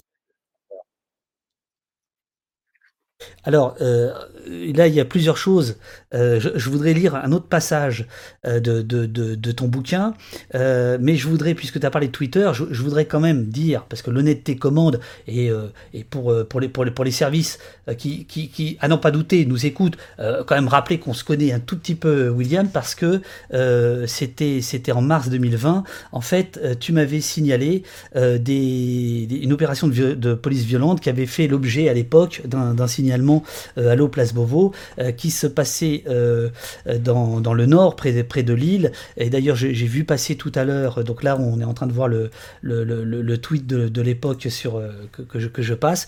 Et donc, en fait, William, c'était toi qui m'avais donné ces, ces informations. donc voilà, c'est pour expliquer aussi que comment, comment les, les, choses se, se, se relient en, en, entre nous. j'ai vu passer dans le, dans le chat tout à l'heure quelqu'un qui donnait le lien d'un documentaire sur cette ère euh, qui, euh, qui est particulièrement, euh, euh enfin où c'est pas facile d'y vivre si mes souvenirs sont bons. Alors voilà, le, le, passage que je voulais te lire, euh, que, que, je voulais lire, c'est un passage, euh, page 214, où tu expliques qu'à un moment donné, euh, Google Maps et le confinement, c'est bien gentil, mais enfin, il faut quand même aller un peu sur le terrain, aller voir, comme disait Jacques Brel. Je vois que Philippe Rivière, qui t'a aidé à faire les cartes, est, est, dans nos parages, donc je vais bientôt le mettre à l'écran, il faut qu'il se prépare, parce que là, pour l'instant, il est en train de se, de, de se gratter le menton. Euh, je, je, je lis la page euh, recueillir la parole, enfin pas la page, mais le, paragraphe, produire de la donnée, non plus pour aider à rationaliser les coûts d'une politique publique, mais pour relever ces dérives, nécessite d'écouter la parole des accueillis. L'inventaire critique des aires d'accueil n'a de sens que dans ce cadre. Les sentiments d'enfermement, de mise à l'écart, d'infantilisation, de harcèlement, de rejet, de perte de repères ne peuvent être connus qu'à la seule condition de recueillir la parole ou d'expérimenter l'accueil en tant qu'accueilli. Bah, alors après, là, recueillir la parole, moi, je, je, je l'ai fait hein, euh, tout le long de l'année. Euh, comme je te disais, le plus souvent, c'était par téléphone, d'ailleurs, parce que bah, voilà, je n'ai pas l'occasion de me déplacer sur euh, l'ensemble du territoire. Et il y en a d'autres qui l'ont fait. Hein, ça fait depuis quelques années hein, que maintenant des, euh, en particulier des chercheurs, mais aussi des journalistes, etc., recueillent, recueillent la parole.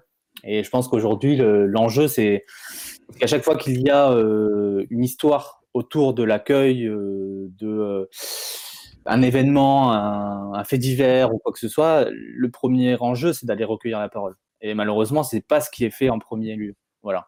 Et là, c'est pareil. Ce, ce, ce, ce, recensement, il a de sens que si on le met euh, à côté de témoignages. Sinon, c'est juste euh, un ensemble de données et de, et de cartographie et ça n'a pas tellement de sens. Voilà, ça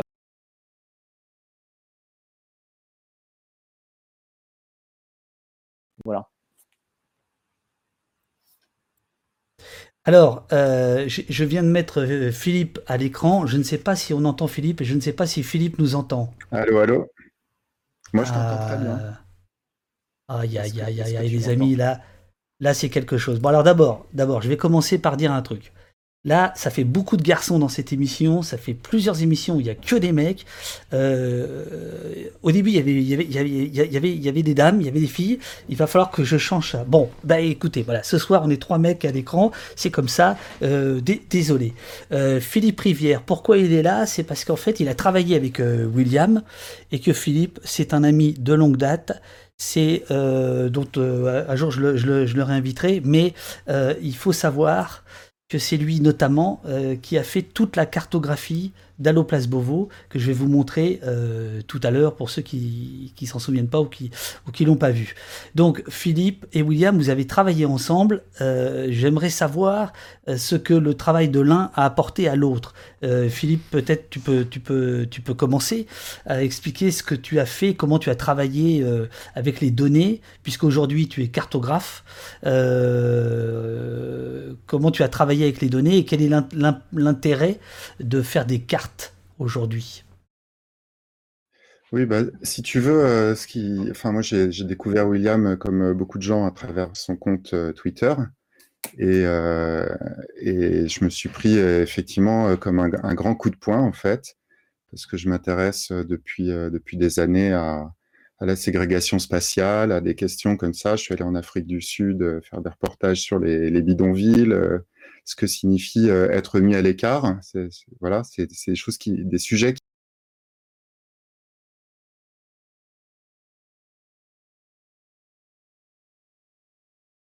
à proximité. Alors, une proximité un peu, un peu éloignée, mise euh, cachée, hein, mise délibérément de, sous, le, sous le boisseau. Euh, mais euh, quelque chose qui, qui, était là euh, et que, que, que j'ai pas vu. Donc quand William il montre ça, en plus il est extrêmement éloquent. Euh, il a cru que j'allais dire qu'il est extrêmement beau, ce qui est vrai aussi. Il est, il faut, il faut, il faut dire que ses tweets, il faut dire que ses tweets, ils sont très éloquents, ils sont, ils sont très convaincants et ils sont euh, très bien organisé sur le plan de la cartographie, puisqu'il commence par euh, montrer chaque, euh, chaque aire d'accueil sur, sur une capture d'écran Google, Google Maps, et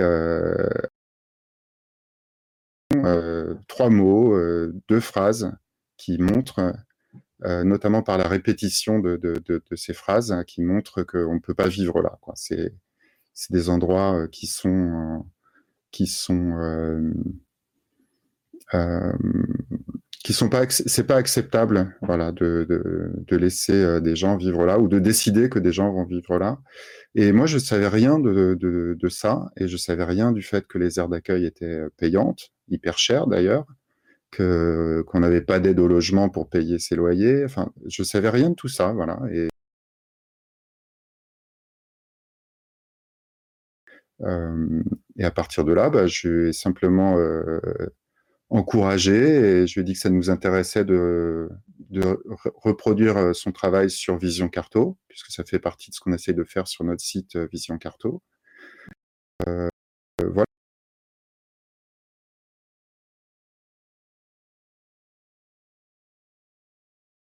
service de, ce que William voulait faire. Alors, euh, Vision Carto, effectivement, c'est ton site de, cartographie. Euh, et, euh, comment Eurial va mettre le, lien. en fait, ce que l'on peut faire sur le site, c'est récupérer les données dont William nous a parlé tout à l'heure concernant les, les, les, les aires de, gens du voyage, entre guillemets.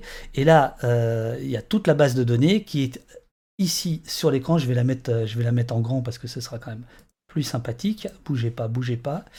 Euh, oui, mais alors attendez, pour la mettre en grand, vous allez disparaître quelques secondes, je suis désolé. Euh, là, je, je, je, montre et je détaille un petit peu. Donc, ce sont toutes les aires qui sont répertoriées dans l'ouvrage de William, qui sont euh, qu'on peut regarder euh, par, euh, par critères différents. Qu'on peut rechercher par département, par euh, caractéristiques. Alors voilà que maintenant il y a de la musique qui se lance. Mais c'est quoi cette émission? Et donc il y a, y, a la, y, a, y a toute cette, toute cette carte. Alors en fait, effectivement, ça lag un peu les amis. Je vous expliquerai tout à l'heure pourquoi. C'est parce que désormais on ne passe plus par Zoom. Hein. On passe par euh, notre propre système de visioconférence et évidemment, comme toujours, je l'ai paramétré n'importe comment. Donc, euh, il y a un peu de coupure, mais rassurez-vous, la, régie s'en occupe. Donc là, on rejoint nos amis. Donc ça, c'est un travail que toi tu as fait, Philippe, à, partir de la, de la, de la, des données de, de William. C'est bien ça? Oui, alors je veux absolument préciser parce que ça peut ça peut prêter à confusion que c'est la base, c'est entièrement William qui l'a conçu et qui l'a euh, nourri, qui l'a rempli. Euh. moi, je ne suis pas du tout intervenu sur la base. C'est un petit peu le, même travail que j'avais fait avec toi, où je faisais pas les tweets et je référençais pas les tweets. Je m'occupais de faire des cartes à partir des, des tweets que tu, que tu référençais sur, euh, sur Allo Place Beauvau. Euh, la base de William, elle est entièrement euh, conçue par William, entièrement nourrie par William. Et euh, moi, ce que j'ai fait, c'est simplement récupérer ces données, parfois les reformater un petit peu pour que ce soit plus facile à, traiter sous, forme de carte, et puis faire cette, cette page web sur laquelle on peut télécharger les données et puis, euh, on peut euh, filtrer euh, aussi les aires d'accueil, aller assez rapidement voir ce qui se passe dans son département ou essayer de, de faire une carte en affichant seulement les, les, les aires les, les plus accueillantes ou les, ou les plus polluées, selon ce qu'on cherche à, à, comme, selon ce qu'on cherche comme information. Euh, il y a un petit moteur de recherche aussi qui est sympa. Il suffit de, taper euh, déchetterie ou de taper un, autre mot comme ça pour, euh, pour trouver, voir tout de suite les, les petits points s'allumer et qui nous montrent les, les aires concernées par tel ou tel commentaire. Voilà. Mais c'est c'est donc en, en, termes de, de, travail, je ne sais pas si comment dire ce, qui me semble que, William a apporté, c'est le, concept, euh, ce concept de montrer l'isolement par la répétition d'images, euh, par la répétition d'images vues du ciel. Et c'est ça que, j'ai essayé ensuite de systématiser un petit peu, notamment pour faire les, les images à haute résolution qu'on trouve dans le, dans le livre, qui sont pas simplement des captures d'écran, évidemment, de, de Google Maps. D'ailleurs, c'est des données libres, euh, libérées par l'IGN, par et ce pas les données de, Google qui sont dans le livre. Après, Philippe, euh, oh. ah, ah, Attends, William, euh, tu, tu, vas, je, voudrais juste, parce que là, Philippe vient de dire IGN, ne pas confondre avec IGPN, parce qu'ici, on est un peu obsessionnel. Hein. c'est important. L'IGN, c'est l'Institut, non, c'est quoi IGN? Géographique national. National. William, ouais, tu voulais dire quoi?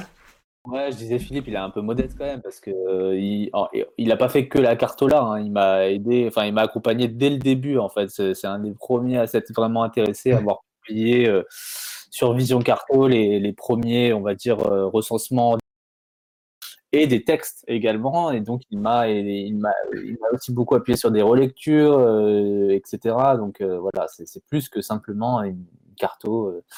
Euh, comme ça et, la modélisation euh, qu'il a faite, c'est plus que ça. Quoi, voilà. Ça fait, ça fait plus d'un an qu'on travaille un, peu ensemble, alors de manière euh, plus ou moins régulière, parce que il y, a, plein de choses qui se passent en un an, mais, voilà, c'est plus que simplement la, cartographie. Et, la cartographie, aujourd'hui, ça, va être un vrai outil. Quoi. On l'a un peu conçu comme ça, c'est-à-dire que dès qu'on l'a mis en ligne, déjà, je sais pas, Philippe, tu peux nous dire, peut-être tu pourras nous dire le nombre de visites. C'était assez, assez, euh, assez fou. Hein. Dès, qu'on l'a mis en ligne, je crois en une journée, on a eu plus de 1000 visites sur la carto.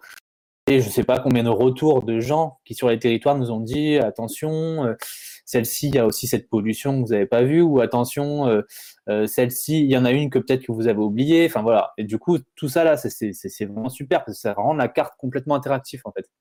on va avoir un espèce de wiki des aires d'accueil, j'en sais rien, mais comment on peut appeler ça, mais c'est top quoi. Parce que l'idée, c'est que les, gens qui, sont des les usagers de ces aires et puis ceux qui vivent à côté, ils nous renseignent directement sur les territoires.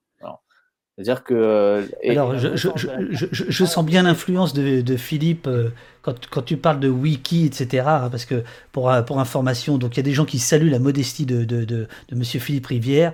j'en atteste, même sous la torture, j'en atteste. et Philippe est un, est un pionnier de ce qu'on appelait le web indépendant. Euh, on lui doit notamment un CMS qui s'appelle SPIP, dont j'ai parlé hier dans Au Poste, euh, et qui est évidemment, euh, enfin voilà, Philippe est, est, barré pour tout ce qui est, comment dirais-je, information libre, open source, ouverte, et ainsi de suite. Voilà, donc, mais toi par exemple, William, quand tu as découvert la carte de Philippe, ou quand tu as découvert les, les, photos haute définition retravaillées par Philippe, est-ce que ça a modifié ta perception de ton propre travail? Est-ce que, est que tu t'es dit, tiens... Bah, quand j'ai vu la carte, surtout la première, c'est même pas la, la dernière carte que j'ai vue, c'est la toute première où il a simplement mis des points sur les, les géographiques, enfin sur les, lieux en fait. Hein. carte de France, tu vois la carte de France, tu vois ça, tu là j'ai pris une grosse claque parce que typiquement dans le, dans le quart sud-est de la France, as, euh, les aires d'accueil tracent l'autoroute à neuf. Ah, c'est ouf. Ils sont tellement tout le temps auprès des autoroutes que ça trace l'autoroute. Euh, tu as, des lieux où, Puis après, tu vois aussi selon les, régions où il y a plus de voyageurs que d'autres régions. Tu vois, par exemple, autour de Nantes, il y a beaucoup de voyageurs. Ça se voit sur la carte. Il y a un gros point, tu vois. Euh, par contre, tu vois aussi des trucs fous. Dans le quart sud-est, tu quasi rien. Quoi. Alors qu'il y a je sais pas combien de millions d'habitants ici où j'habite, là, dans le Var, et puis et puis euh, à côté, il n'y a rien, il n'y a pas d'air. Parce qu'on a des politiques, euh, il y, a, une politique de, droite dure, euh, anti-Zigane à mort depuis des années.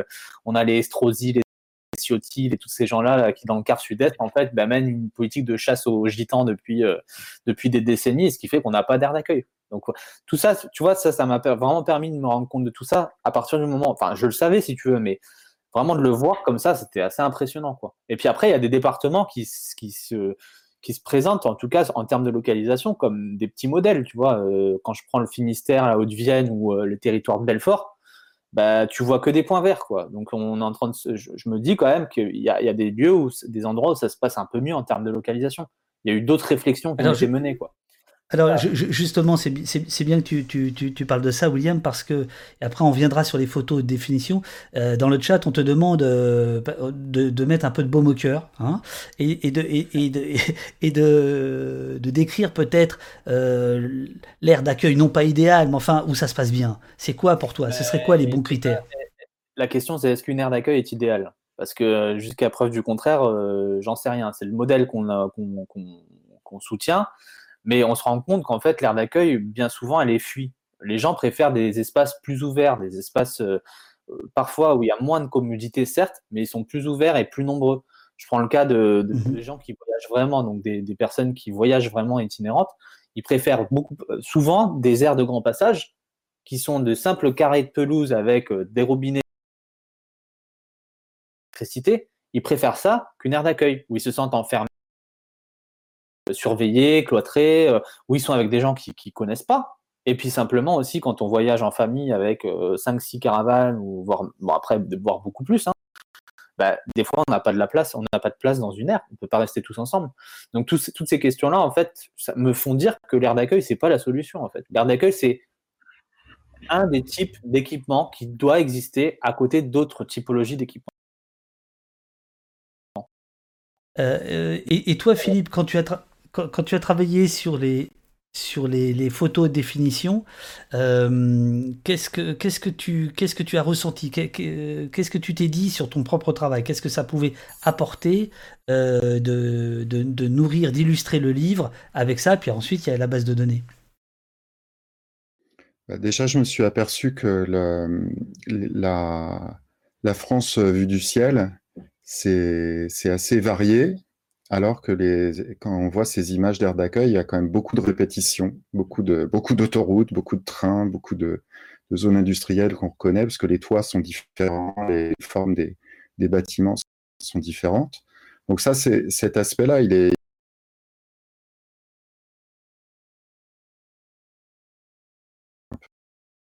un rêve et je pense que c'est bien bien expliqué euh, dans le dans le livre qu'il y a un fantasme un peu du voyage et finalement tu te retrouves à aller euh, d'endroit pourri en endroit pourri, pour le, pour le dire comme ça. Et, et, ça veut dire qu'il y a une sélection qui est faite dans, dans l'espace de, de ces, de, ces endroits-là, tu vois. Et cette sélection, elle est faite à chaque fois par des décisions individuelles, des votes dans des conseils municipaux, etc. Et c'est un petit peu, euh, un, petit peu flagrant déjà, et ça se, ça se traduit visuellement. Et l'autre, claque énorme. C'est une des premières images que j'ai sorties, c'est celle de Drancy, où, euh, bah, je sais pas, c'est c'est l'image, elle est hyper puissante et elle est d'autant plus puissante quand, quand William raconte l'histoire qui va avec et je vais le laisser raconter. Mais c'est l'air de l'air de Drancy, c'est un, un, un, poster en tant que tel Et c'est euh, ouais, c'est hyper violent comme, comme histoire qui est racontée à la fois par l'image et qui est racontée par, par ce qu'on peut, peut dire de Drancy. Bah, ce qu'on peut dire de Drancy, c'est que l'air, elle est, elle est au pied de, de, de, de, toutes les chemins de fer de Drancy, donc ce qui est très en ligne, euh, qui sont sur l'air. En soi, l'air, elle n'est pas ville, euh, elle est au bord des chemins de fer. La ville, c'est-à-dire qu'elle est proche des communautés. Voilà. Bah, je ne sais pas si on voit trop trop bien, mais voilà, on a, on a vraiment l'air. Euh, enfin, l'air est vraiment sous les chemins de fer. Il y a au moins une vingtaine. Et Drancy, c'est le, c'est la ville en fait.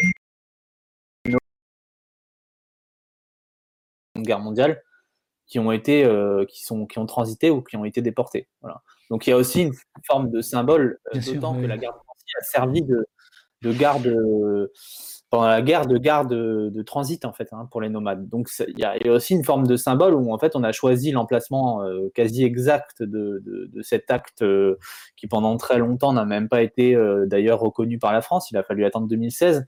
On a, on a choisi l'endroit exact de, cet acte-là pour, pour créer une aire d'accueil. Mais c'est pas la seule. Hein qui sont dans des, dans des, euh, dans des localisations très similaires à d'internement euh, pour nomades ou des camps de concentration pour nomades pendant la Seconde Guerre.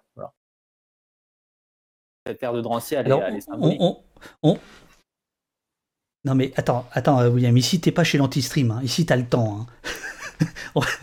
c'est une blague, c'est une blague. ce que, ce que euh, chez, chez, chez l'ami d'Antistream aussi, euh, dans ce que je veux dire, c'est que la partie historique, on va y venir. évidemment, elle est importante. Et évidemment, ce qui s'est passé à la Deuxième Guerre mondiale, c'est important. Je voudrais juste rester deux, secondes sur, sur les cartes, parce qu'en fait, moi, il m'est arrivé un, un, truc étrange. Je dois vous le dire, je dois, je dois vous le confesser. La vue baisse, n'est-ce pas? Et donc, page 14, je vois la première photo. La première photo, c'est celle-ci. Euh, je me dis, bon, d'accord, ok, euh, le petit qui bon, alors donc, euh, on va en parler tout, à l'heure, mais je, me dis, ouais, c'est horrible, c'est des hangars, etc. Puis je, continue, j'arrive, page 21, je vois Saint-Pierre-des-Corps, et en fait, pour, pour, tout vous dire, au début, je n'ai pas vu les petits pictos pictos blancs, puisqu'ils sont euh, du même blanc que les bâtiments euh, des usines.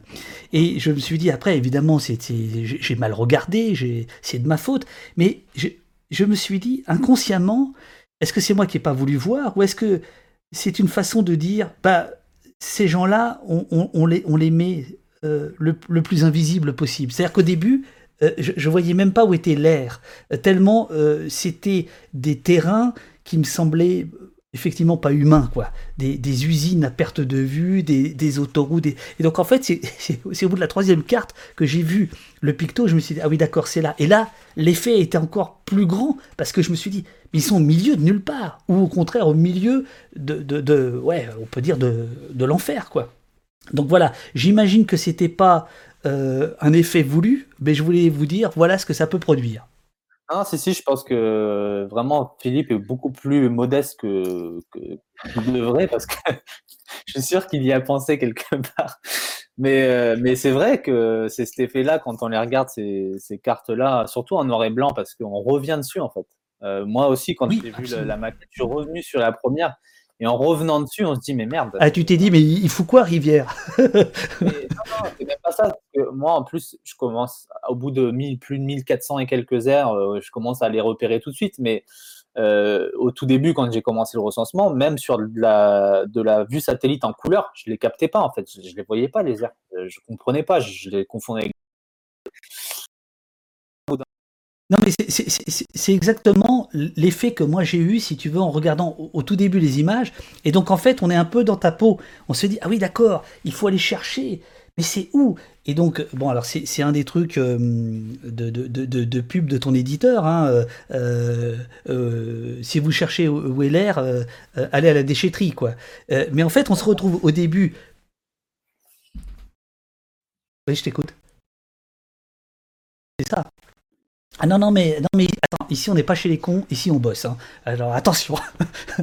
euh, mais toi, Philippe, est-ce que c'est un effet que tu, tu, recherchais ou pas? Que finalement, euh, à la fois tu, tu, nous, tu, nous montres les choses et qu'on se retrouve quand même dans la peau de William, de celui qui, qui essaie de retrouver, mais où est cette terre, comme les gens du voyage, c'est, j'imagine, de la trouver euh, quand ils sont sur place. Bah, quand même, ce qui est image, et ça tu le comprends au bout de quelques images, et les images sont aussi à la même échelle. Donc tu peux voir, euh, tu peux voir aussi l'immensité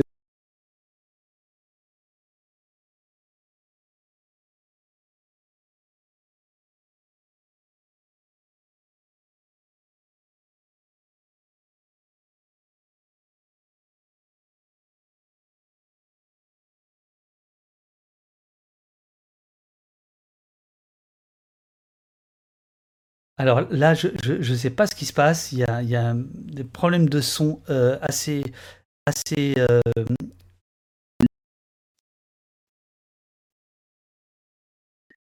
Moi qui disparaît. Ah, je, je, je, je, suis désolé, Philippe. Là, on, on, ne t'entend plus. Je ne sais pas pourquoi. Il y a un petit, eh bien, écoute, il y a un petit euh... souci de.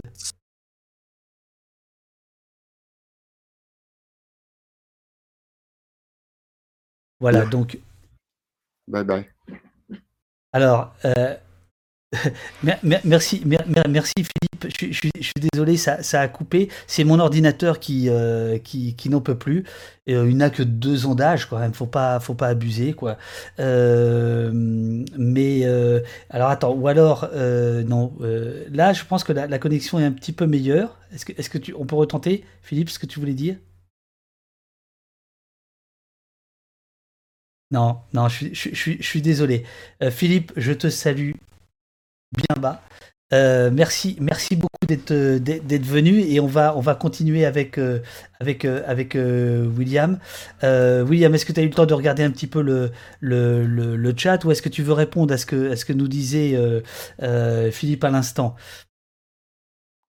Non, euh, sur ce que Philippe dit, c'est très juste. Voilà, je n'ai rien à rajouter. Par contre, sur le chat, effectivement, il ouais, y, y, a pas mal de, trucs. Je sais pas déjà si j'apparais bien, si tout le monde m'entend et me voit.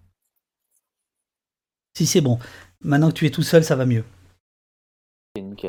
Euh, bah, sur le chat, il y a une première quelques questions comme ça qui ont été euh, posées sur l'origine des discriminations. Moi, je trouve ça hyper intéressant parce que j'en ai un, par exemple, qui m'a dit si on se connaissait mieux, ça se passerait mieux, ou alors, euh, mais le problème, c'est qu'on ne sait pas de quoi ils vivent. Voilà, ça, ça aussi, c'est un des, commentaires que, j'ai vu passer. Et c'est très juste, en fait. Le problème, c'est que vous ne savez pas de quoi ils vivent, mais le problème, c'est que vous posez la question, je pense, de quoi ils vivent, parce que on a du mal à sortir de, ses propres schémas. Euh, on peut vivre euh, et travailler et gagner sa vie sur le voyage euh, en toute légalité. et il y a beaucoup de travaux, de travail, pardon, qui, qui de profession qui s'exercent sur le voyage. moi, je prends le,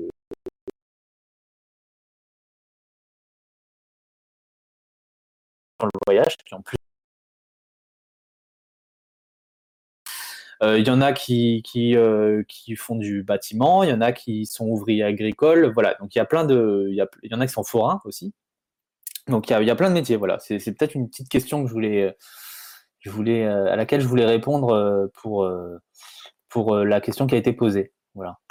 Après, je sais pas, je te laisse, je te laisse choisir toi aussi, hein, David, n'hésite pas piocher. Non, mais euh, on, est en train de mettre de on est en train de mettre de côté les, les, les, interventions. Euh, je, vais un tout petit peu continuer. Je pense que c'est important quand même de parler de Lubrizol parce que c'est peut-être là aussi qu'il y a eu tout d'un coup euh, une prise de conscience, peut-être pas à l'échelle du pays, mais enfin de, de, de, tout un tas de gens autour de la, de la condition de vie des entre guillemets gens du voyage, pour reprendre l'expression de, de, ton bouquin. Lubrizol, il faut rappeler, euh, donc c'est la banlieue de, Rouen, euh, l'usine explose et en fait les premières victimes sont des gens du voyage qui habitent qui vivent au pied, plus exactement, qui vivent au pied de, l'usine. Vous allez faire une, une, une, pétition. Alors, en fait, euh, pour éviter euh, de, tuer définitivement mon ordinateur, je ne vais pas aller euh, chercher l'image de la tribune euh, dans Libération, mais je pense que Uriel pourra la, la, la, la, la mettre. Euh, donc, c'est une tribune que vous publiez en, en octobre 2019, où vous expliquez que donc les les, gens du voyage de, de, de, de l'usine Lubrizol sont les premières victimes en fait de, l'explosion de l'usine. Oui, complètement. Bah, en fait, cette tribune, elle vient, euh, elle vient après une première prise de contact avec les habitants et euh, le fait aussi que euh, deux chercheurs se sont rendus directement sur l'air et ont été un peu pivots dans la mise en œuvre de, de cette tribune et de ses actions. Et ensuite, on a construit autour de cette tribune. Bah, L'idée de cette tribune, c'était simplement de dire voilà la goutte d'eau qui fait déborder le vase. Quoi. Et Lubrizol, c'est un petit peu le cas emblématique, mais c'est le cas qui parmi il y en a beaucoup d'autres. Voilà. Et l'idée, c'était aussi de, dans cette tribune d'avoir des signataires d'un peu partout en France et des collectifs de collectifs d'habitants. Il y en a eu, puisqu'il y a eu euh, l'aire d'accueil d'Hélène Bronchin qui a signé, etc. Et cette tribune, ça a été le début du travail médiatique autour du cas du Brisol et euh, de la pollution euh, et de la relégation des airs. Voilà. ça marque vraiment le, début de la médiatisation et euh, on va dire de notre médiatisation en tout cas, parce que c'était une médiatisation qui était collective. Hein. Et ensuite, euh, moi, je l'ai, je l'ai continué avec le recensement euh, d'une manière aussi individuelle, mais la médiation, ça a été les, habitants, les habitants avant tout hein, qui, ont, qui ont souhaité médiatiser le, cas de, de, leur aire d'accueil, et puis nous, plusieurs, plusieurs personnes qui avons appuyé ce, cette euh, tribune. Voilà. Euh, on a parlé du, des Non, t'inquiète, on va, se débrouiller. Euh, tu as, parlé des travaux de, de Lise Foineau tout à l'heure. Peut-être qu'on peut en dire deux mots quand même, un petit peu plus sur son, travail. oui, c'est évident puisque bah, Lise Foineau, moi je l'ai rencontrée il y, a, un peu plus d'un an. Euh, oui, il y a plus d'un an, il y a presque. Bah, je l'ai rencontré il y a plus de deux ans, pardon. Euh, et euh, c'est elle vraiment qui, m'a qui m'a mis le sujet en fait, enfin qui m'a parlé du sujet en première. Hein. C'est elle qui a fait, qui a travaillé sur la question des inégalités environnementales qui, qui, touchent les, habitants des aires d'accueil en première. en tout cas, il y avait d'autres, y avait d'autres d'autres travaux de recherche avant elle, mais voilà, l'article vraiment pionnier sur la question, je pense qu'il l'a écrite. Et puis, euh, elle a été là, euh, par exemple, sur la question de Petit Quevilly, elle a été là du début à la fin. C'est elle qui s'est rendue sur l'aire d'accueil, euh, c'est elle qui était auprès des habitants. donc, j'en parle, je pense, de Lifoano, je dois, je dois la, citer au moins une bonne quarantaine de fois dans l'ouvrage et, j'en parle dès la première page jusqu'à la dernière page parce que voilà, c'est quelqu'un qui a été très très important pour moi et, euh, avec qui euh, j'ai pris du plaisir à, bosser. On, est un peu éloigné l'un de l'autre, mais, voilà, il faut rendre à, César ce qui est à César et je pense que le livre le note, clairement. Voilà. Le travail, ce travail de recensement, c'est aussi un travail qui a pour objectif d'appuyer ou d'illustrer euh, d'autres travaux, d'autres témoignages, euh, d'illustrer d'autres actions euh, d'habitants d'air d'accueil, de chercheurs, de journalistes. voilà, c'est pas c'est pas un truc qui est, fait pour pour se suffire à lui-même. Il faut, faut le coller à d'autres travaux. Il est, il est là pour illustrer d'autres travaux. Voilà. Dans ton ouvrage, donc de par ta formation de, juriste, tu, abordes la question du droit et je, la trouve absolument passionnante. Ici comme ailleurs, euh, tu démarres en 1810 euh, et c'est là qu'on va voir euh, apparaître la, connotation extrêmement péjorative entre gens du voyage. Alors le terme gens du voyage arrivera beaucoup plus tard, on va y venir justement par le droit, puisque en 1810 c'est l'élaboration d'un délit qui est le délit de vagabondage, qui est donc lié à cette population-là. Et donc, en fait, ce que tu expliques, c'est que la construction, euh, non pas médiatique, pour le coup, on, y viendra après sur les médias, mais la construction euh, juridique des gens du voyage, entre guillemets, pour reprendre le, titre de ton, de ton bouquin, euh, en fait, tu la dates de là, de 1810, en disant, voilà, à partir du moment où il y a ce délit de vagabondage qui est mis en place, les, les dés sont pipés sur le regard que les surplaces peuvent avoir. Bah, disons que, à mon avis, ça date de beaucoup plus loin. Le, délit de vagabondage, il est, c'est vraiment un, symbole parce qu'il a été utilisé pour, euh, on va dire, euh, traquer, réprimer un, un type de d'itinérance. Euh, l'historienne Henriette Asseo parle de nomadisme tzigane. C'est-à-dire qu'on n'a pas, on pas cherché à viser toutes les itinérances. Il y avait à l'époque, au 19e siècle, il y avait beaucoup, beaucoup, beaucoup de personnes qui vivaient de manière itinérante. donc, il y avait beaucoup de journaliers, de gens qui faisaient de la tâche à la journée et qui bougeaient de ville en ville. Vraiment, c'est celui vraiment qui m'intéresse moi. Et c'est celui qui va donner naissance ensuite à, la notion de nomade et euh, au statut de nomade et ensuite à la catégorie de gens du voyage. Et le délit de vagabondage, c'est le premier euh, outil, la première arme juridique vraiment. Ce délit-là,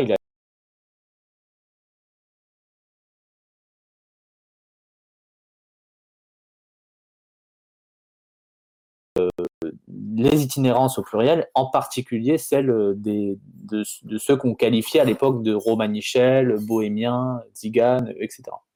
Et qu'on qualifiait de fléaux des campagnes. Voilà. ça, c'est aussi c'est important, c'est-à-dire que la perception des nomades euh, ou des gens du voyage et ça l'est encore. On retrouve dans les discours d'hommes politiques encore aujourd'hui à l'Assemblée nationale des gens qui utilisent, qui utilisent, qui utilisent le terme fléau. Voilà. Euh, ça, pour moi, c'est indissociable, évidemment, de, l'histoire et euh, de la construction. donc, le délit de vagabondage, vraiment, c'était une des pierres fondatrices euh, de, ce que. aussi de, l'idéologie qui est autour de. de l'idée, en tout cas politique, qui est autour de, la notion de gens du voyage. Parce que c'est pas une notion qui a été créée par les concernés. C'est une notion qui a été créée par la société pour, pour les personnes qu'elle vise. Voilà. Très intéressant aussi, ça. Alors, notamment en 1912, il y a, il y a, la, question des, des, nomades. Euh, je, passe euh, le temps, mais ensuite, évidemment, il y a, la question des, camps, euh, et notamment pendant la, Seconde Guerre mondiale, où tu rappelles que l'État français, que ce soit en zone occupée comme en zone libre, va faire la chasse aux Diganes pour aller, pour, aller très vite. ensuite, après la guerre, il y a l'assignation en résidence, si j'ai bien compris, où qui est qui est tamponnée par par les par les gens d'armes et arrive euh, donc ce terme gens du voyage. Euh, qui arrive en fait par le droit, par, euh, les parlementaires, qui considèrent qu'à un moment donné, il faut, il faut, alors notamment pour mettre en place les carnets de circulation dont on va parler, donc il faut, catégoriser cette population et on va l'appeler gens du voyage. Donc il n'est absolument pas une catégorie, comme tu le rappelais à l'instant, qui, qui, qui, émane des, principes, des concernés en fait. Alors c'est plus, euh, ouais, c'est aussi, ça s'inscrit dans une logique euh, historique, c'est-à-dire que en 1912, il y a le statut de nomade qui est créé. Et le statut de nomade, il est créé en même temps que deux autres statuts. Il est créé en même temps que le statut de marchand ambulant et le statut de forain. Et les deux autres statuts, ils étaient parfaitement euh, cadrés, c'est-à-dire que juridiquement, on savait qui était marchand ambulant, qui était forain, il n'y avait pas de problème. Et tout le reste, on le mettait dans la catégorie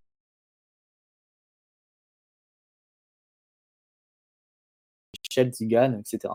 Donc, on sait que c'est une catégorie ethnique, on ne peut pas l'écrire dans la loi, mais elle existe comme catégorie ethnique dans les faits. Et ça, ça va servir, évidemment, on va ficher les gens avec des carnets anthropométriques, donc les, premiers carnets les premières cartes d'identité en réalité, parce que les cartes d'identité, les premières cartes d'identité françaises, c'est après, c'est dans les années 40. Mais les premières cartes d'identité, vraiment, c'est les carnets anthropométriques des nomades. Donc, quand on dit qu'ils ne sont pas français, par exemple, ça fait rire. Ben, ils ont été français euh, presque un demi-siècle avant tout le monde, quoi, finalement, hein, avec les cartes d'identité, en tout cas. Ben, les carnets anthropométriques, les carnets anthropométriques, ils ont servi à ficher, et ce fichage a servi à interner, à assigner à résidence même pendant la guerre, et en partie aussi à déporter des gens, puisque les Allemands ont traduit la catégorie nomade en celle de Zigeuner, de Zigan, euh, donc euh, catégorie raciale allemande qui, elle, était ensuite envoyée en camp d'extermination. Donc il y a eu quand même à peu près 200 Français, 200 Zigan, en tout cas français, qui ont été déportés et exterminés, pour ceux qu'on connaît, en tout cas, et, sur ce critère précis. Et après la guerre, en fait, bah, effectivement, en 46, on libère les camps seulement en 46, à l'été 46, après même les collabos. C'est-à-dire que la guerre est finie. Hein. On les libère, et non pas parce qu'on souhaite les libérer, parce que le gouvernement français souhaite les libérer, on les libère parce que l'état de guerre est fini, et que juridiquement, on ne peut plus les garder dans les camps. Voilà. Le, ministère de l'Intérieur, à ce moment-là, envoie un télégramme à tous les présidents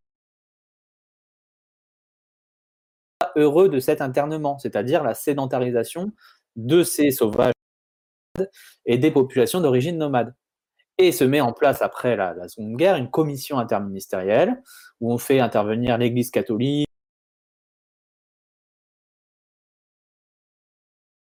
de l'administration française et notamment des, euh, des conseillers d'État qui vont créer l'image juridique du gens du voyage.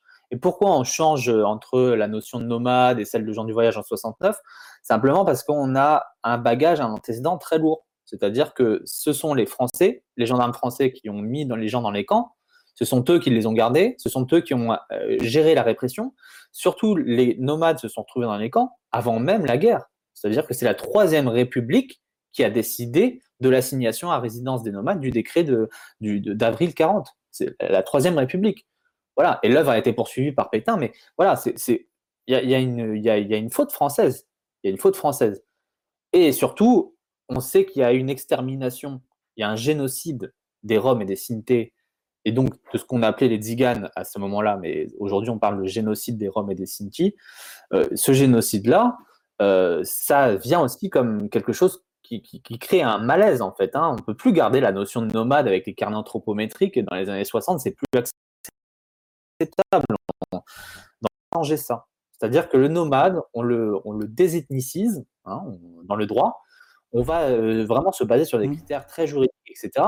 Mais en fait, on se rend compte quand on lit les rapports que on cherche à viser encore une fois les tziganes. Alors, on crée une autre catégorie, on, appelle ça euh, gens du voyage. On, on abandonne les anthropométriques qui ont conduit les nomades euh, au camp d'in- d'internement et de, de concentration au profit de carnets de livrets de circulation. C'est la même chose. Sauf que dans les carnets de livrets de circulation, on n'a plus les mesures du nez, les mesures d'écoute, toutes les, tout l'héritage de l'anthropologie raciale disparaît. On, on parle plus de race, voilà. Mais c'est la même chose. Il faut aller- pointer au commissariat tous les trois mois. Euh, on est euh, fiché, euh, voilà. C'est la même chose. Il y, a, des règles spécifiques qui font qu'on n'a pas accès au droit de vote, qu'on n'a pas accès à tout un tas de, de droits et d'acquis sociaux, et qui perdurent jusqu'en 2012. Parce que le carnet anthropométrique, enfin, euh, le, le- carnet livré de circulation euh, est déclaré inconstitutionnel en 2012. Donc il faut attendre 2012 pour que près des trois quarts, voire même plus, des gens du voyage accèdent réellement au droit de vote. Voilà. Jusqu'alors, il n'y avait pas de droit de vote. Il y avait un droit de vote qui n'était pas assuré. Voilà. Parce qu'il y avait des critères de domiciliation de tel. Il fallait rester plus de trois ans pour un voyageur. Il fallait rester plus de trois ans dans une ville non-stop pour être domicilié. Pour les autres, tous les autres citoyens français, c'était six mois. Et c'était pas non-stop. Donc ça, ça, Alors, de dans- manière très Dans, ton bouquin, dans ton bouquin, euh, tu, tu dis que la loi, euh, alors que, que les carnets disparaissent en fait en 2017. Bon, c'est un, détail. C'est ça. Ben, en fait, en 2012, il y a, il y a une partie, c'est les carnets ou les livrets qui sont supprimés. Et en 2017, on, on- on supprime complètement l'ensemble des dispositifs parce qu'il y avait plusieurs types de livrets. Des dispositifs de livrets. Donc cette fois-ci, c'est l'ensemble, tous les, tous les livrets sont supprimés avec des mesures transitoires jusqu'en 2019. Donc finalement, euh, il y a encore euh, aux gens de, de- prouver qu'ils sont voyageurs. Moi, j'ai vu un cas il n'y a pas très longtemps euh, où on demandait à des voyageurs de prouver qu'ils étaient tziganes.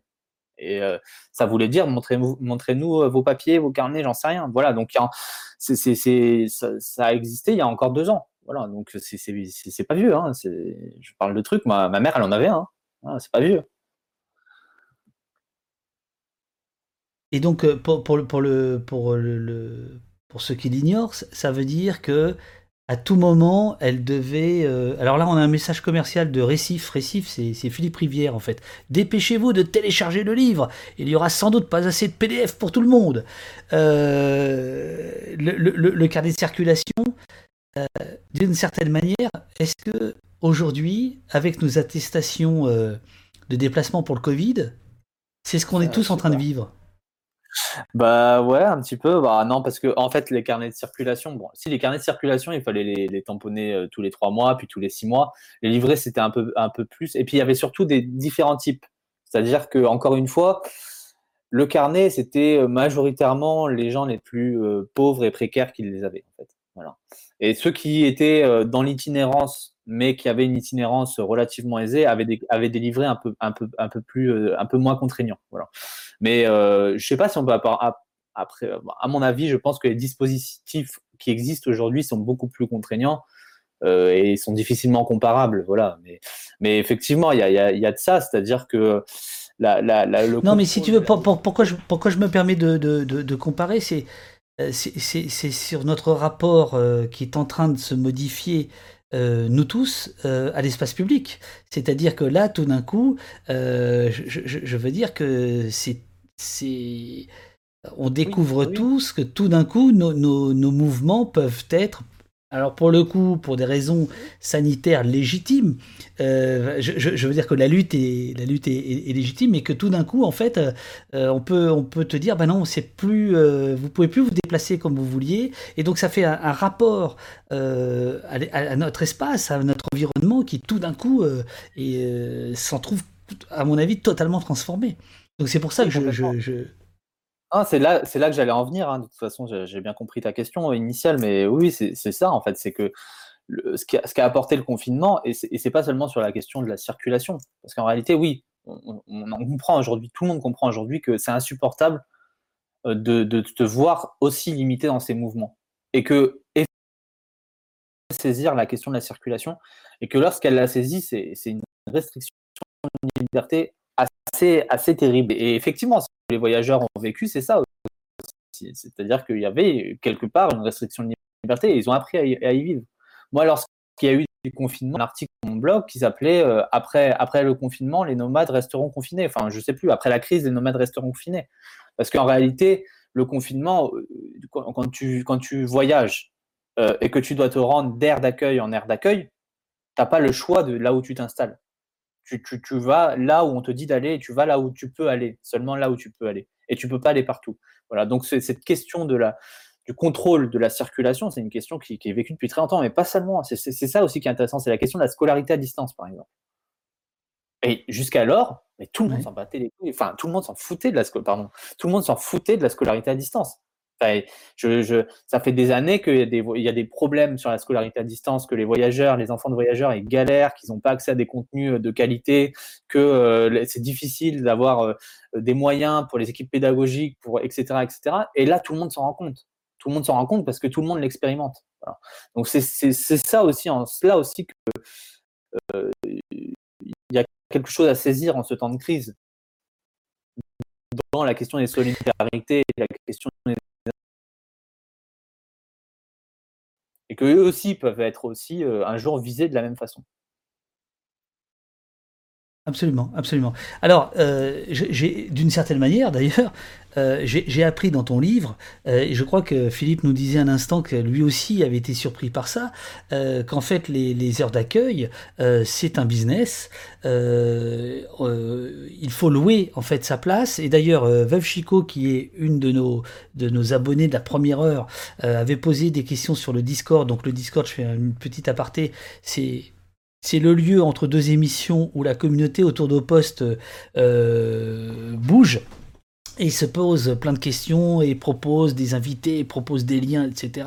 Ça devient assez infernal euh, de vous suivre tellement là, ça y est, c'est parti, euh, euh, c'est super. Veuve Chico nous dit comment les collectivités, te pose la question, comment les collectivités justifient-elles de payer des gardiens, des surveillants quoi, pour les aires d'accueil, puisque donc il y a le fait de payer sa place, le fait d'être surveillé, d'avoir un gardien. Est-ce que tu peux nous raconter comment ça, se, comment ça fonctionne? En fait les, les aires d'accueil pour les gens du voyage entre guillemets bah, Déjà, déjà c'est pas des lieux effectivement ouverts, c'est pas des lieux où on arrive, on s'installe et on repart, ça c'est clair. Ce sont des lieux payants. Il y a des contrats de gestion. de manière euh, la plus classique, euh, la gestion des aires d'accueil est un équipement public et sa gestion revient aux collectivités publiques. Donc c'est euh, une gestion, on va dire, d'entretien classique d'un équipement public. Après, elle se met en œuvre aussi des questions d'accueil, des gens qui arrivent, des gens qui repartent. Il faut faire payer les loyers, parce que vu qu'il y a des, loyers, il faut bien les faire payer. Retiennent l'air, etc. Donc on met en place des personnels qu'on appelle des gestionnaires, et que qui sont aussi chargés d'une forme de surveillance, puisqu'ils font appliquer un règlement intérieur. Dans ces contrats de gestion, donc il y, a, différents types de gardiens. Il y a des gardiens qui, viennent donc de la collectivité. Quand c'est ce, ce, cas, parfois il arrive d'avoir des policiers municipaux en gardien. Donc on vit sur des aires d'accueil, comme c'est le cas par exemple à la Farlette dans le Var. On vit sur une aire d'accueil où les gardiens sont des policiers municipaux. C'est-à-dire que tous les jours, en bas de sa caravane, en bas de chez soi, on a des flics qui viennent faire euh, surveiller le fait que vous respectiez le règlement, qui vous font payer vos loyers, qui euh, notent s'il y a une infraction, etc., etc. Donc on est dans une forme, voilà, on peut pas faire plus, plus que intrusif que ça, tu peux pas quoi. Et puis après, il y a aussi des, des, gestions privées. En fait, souvent, les collectivités ne savent pas gérer ça. L'accueil, c'est quelque chose, non seulement c'est quelque chose qui, leur est imposé, qu'elles n'ont pas envie de gérer, mais qu'en plus, elles n'ont pas toujours les compétences et puis elles se disent c'est un truc insurmontable et donc elles font appel à des sociétés privées des sociétés privées qui ont émergé début des années 2000. Euh,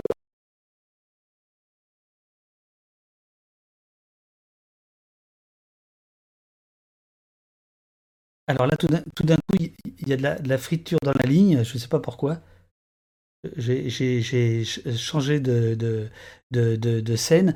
Euh, pendant, pendant que la connexion revient, euh, on a signalé dans le. Urial a signalé un papier de, de, Mediapart qui s'appelle Le business peu reluisant des aires d'accueil. Euh, et dans le, dans le bouquin, tu parles également de, de, de, de, ces questions-là. à l'instant, tu viens de parler des, des, policiers municipaux qui parfois sont les gardiens, c'est-à-dire ceux qui sont chargés de faire appliquer le règlement intérieur. Donc là, on voit qu'il y a une, il y a une, une confusion entre euh, le rôle de la police municipale, le, rôle de ces aires euh, d'accueil, le rôle des municipalités.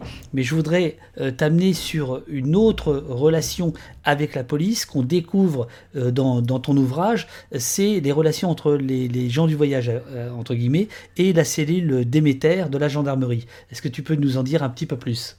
C'est quelques lignes seulement dans ton bouquin?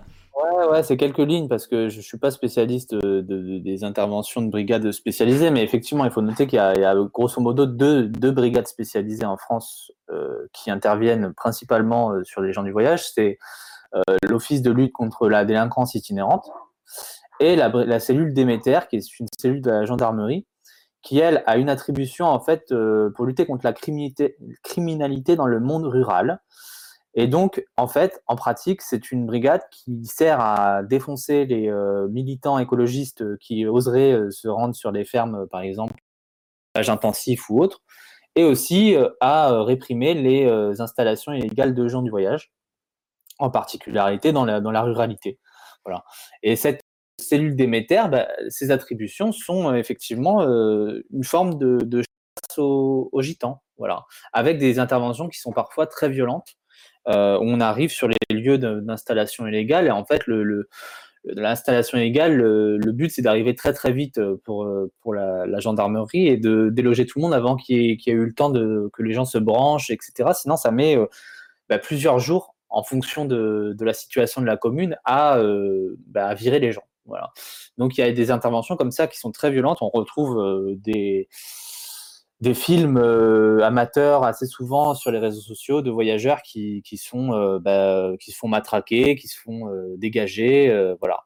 Et ça, ça parfois, bah, c'est à l'échelle de tout un territoire. C'est-à-dire que la chasse aux tziganes, ça va, ça va dans toutes les villes en fait. Et le but, c'est que les gens ne s'installent surtout pas, ne s'installent surtout pas en dehors des lieux qu'on leur qu'on leur assigne.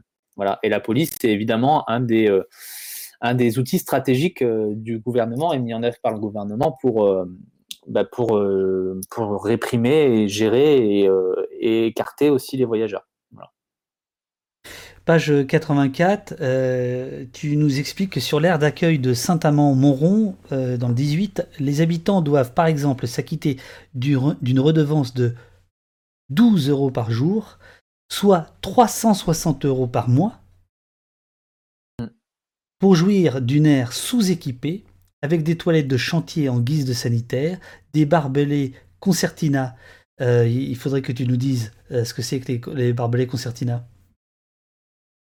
Ce sont les barbelés avec des lames de rasoir. Donc des barbelés qui sont utilisés par euh, pour sécuriser les bases militaires.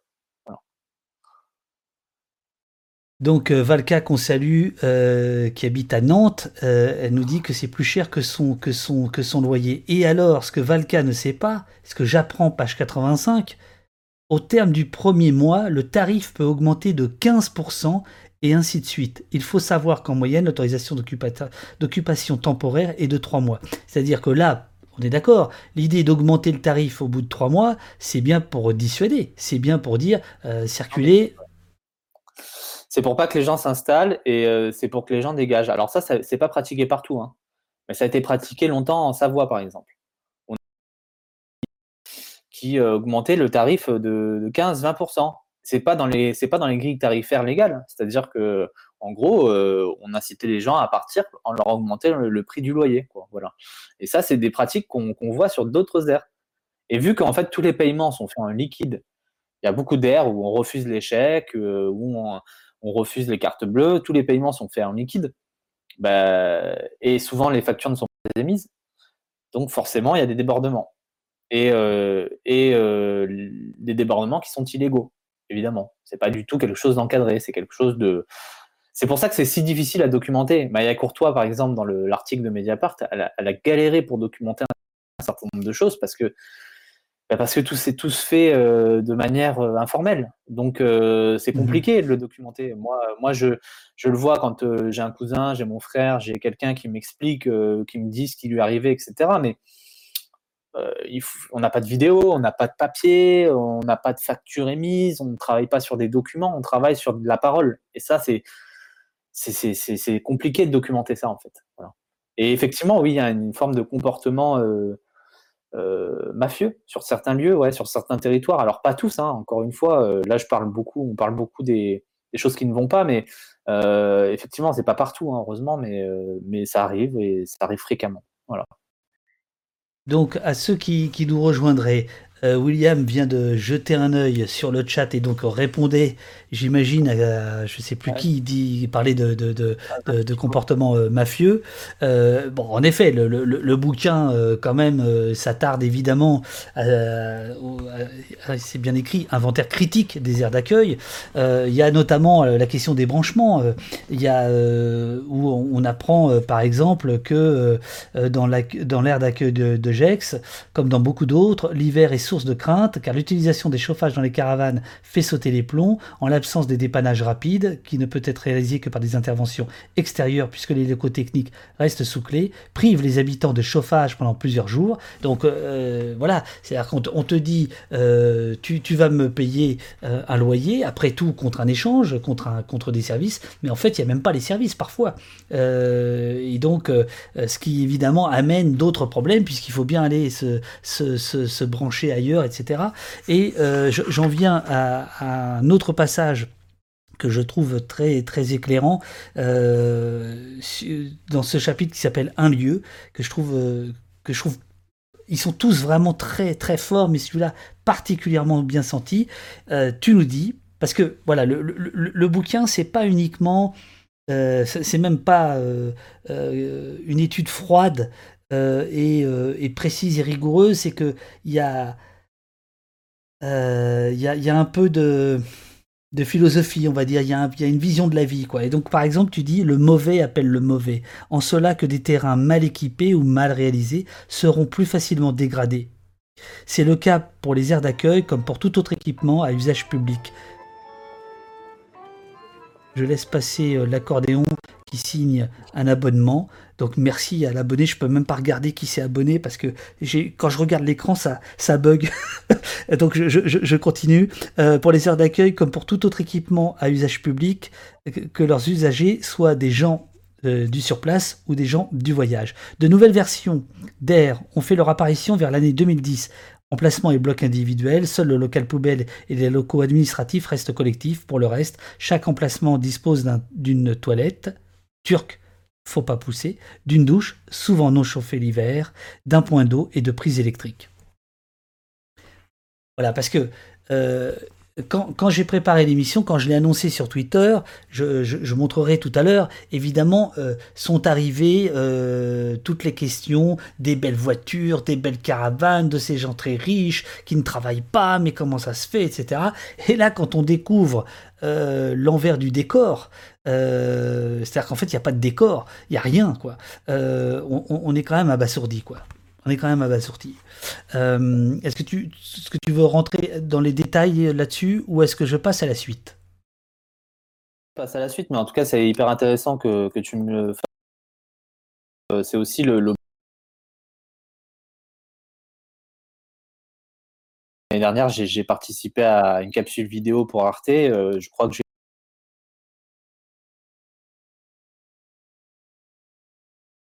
Et bien souvent, en fait, toutes, ces, ces remarques euh, désobligeantes, euh, et puis parfois aussi des remarques qui, que les gens ne, ne, veulent pas faire de mal, hein, simplement ils notent des choses qu'ils observent, etc. Bah, effectivement, quand on prend le temps d'y répondre et de les regarder, euh, il, y a toujours, il y a souvent une explication. Et l'explication, c'est rarement celle que l'on croit. Alors, j'ai quand même jeté un œil, je, vis dangereusement. Euh, c'est Corbeau 1982 qui a offert un abonnement de niveau 1 à la communauté. Euh, c'est son premier abonnement, bravo, merci, euh, beaucoup.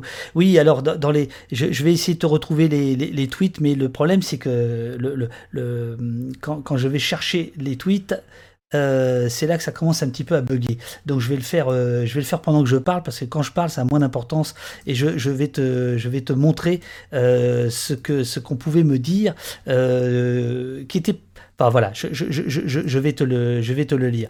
on reste encore quelques instants. Euh, Veuve Chico également euh, nous, te demande est-ce qu'il y a eu des rapprochements dans la lutte entre les gilets jaunes et les voyageurs? Euh, Est-ce que le point de départ ou la goutte d'eau, c'est selon qui était la taxe carbone qui pénalisait les plus précaires, euh, mais aussi les voyageurs? Est-ce que ça a pu jouer entre les deux communautés ou pas du tout? Énormément. Bah, entre le, alors, voyageurs qui sont venus alimenter les gilets jaunes, il y en a. J'en connais qui ont sont créés aussi au niveau des ronds-points. Ça, c'est quelque chose où des, des gilets des, des, des, gilets jaunes voyageurs et puis, euh, et puis ça se crée les solidarités comme ça. Évidemment, c'est parti du, prix, euh, du prix du carburant parce que bah, forcément, hein, quand on est voyageur, le prix du carburant, ça a une importance euh, extrêmement primordiale hein, puisque puisque par définition on bouge et que il faut, des véhicules et, de l'essence. Donc, euh, donc forcément, ça a rassemblé les gens. Et puis après, sur la question des, violences euh, policières euh, entre gilets jaunes, enfin, des manifs, par exemple, je ne sais pas s'il y a eu énormément de voyageurs qui sont montés à Paris, par exemple. Ça, j'en sais rien. J'avoue que je ne peux pas savoir. Simplement, on a eu une, figure comme ça, que tu as, tu as cité tout à l'heure, Christophe Détinger. ça a été aussi intéressant quand Christophe Détinger est apparu. les, les, les gilets jaunes l'ont euh, mis sur un pied des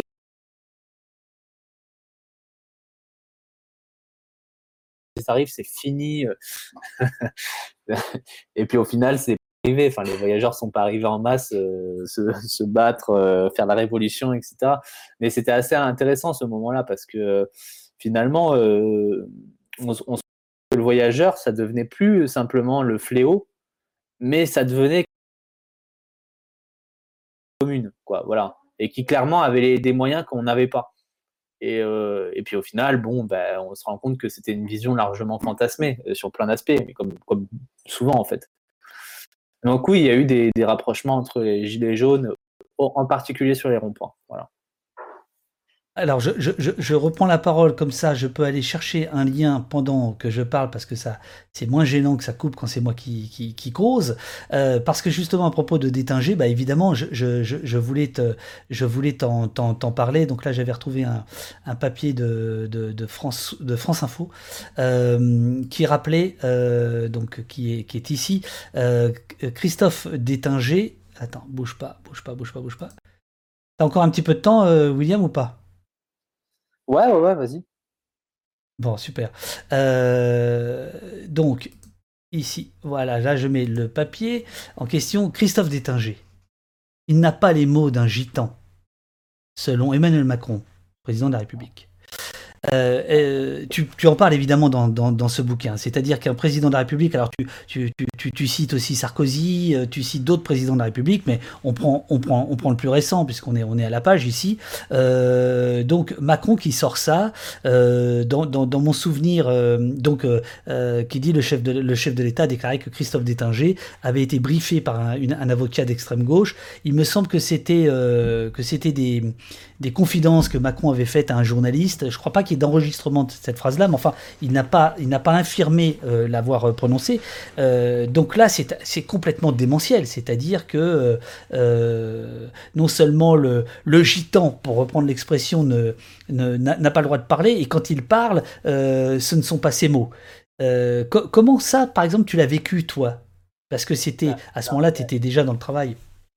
La phrase exacte, c'est il n'a pas les mots d'un boxeur gitan. Donc il y avait, aussi cette, question du boxeur et, euh, et, cette question de la classe hein, qui, revient souvent chez Emmanuel Macron lorsqu'il euh, parle des, gens en fait. Hein, il, reprend souvent des, identifiants de classe comme ça et le boxeur vraiment c'était vraiment la figure aussi qui était visée.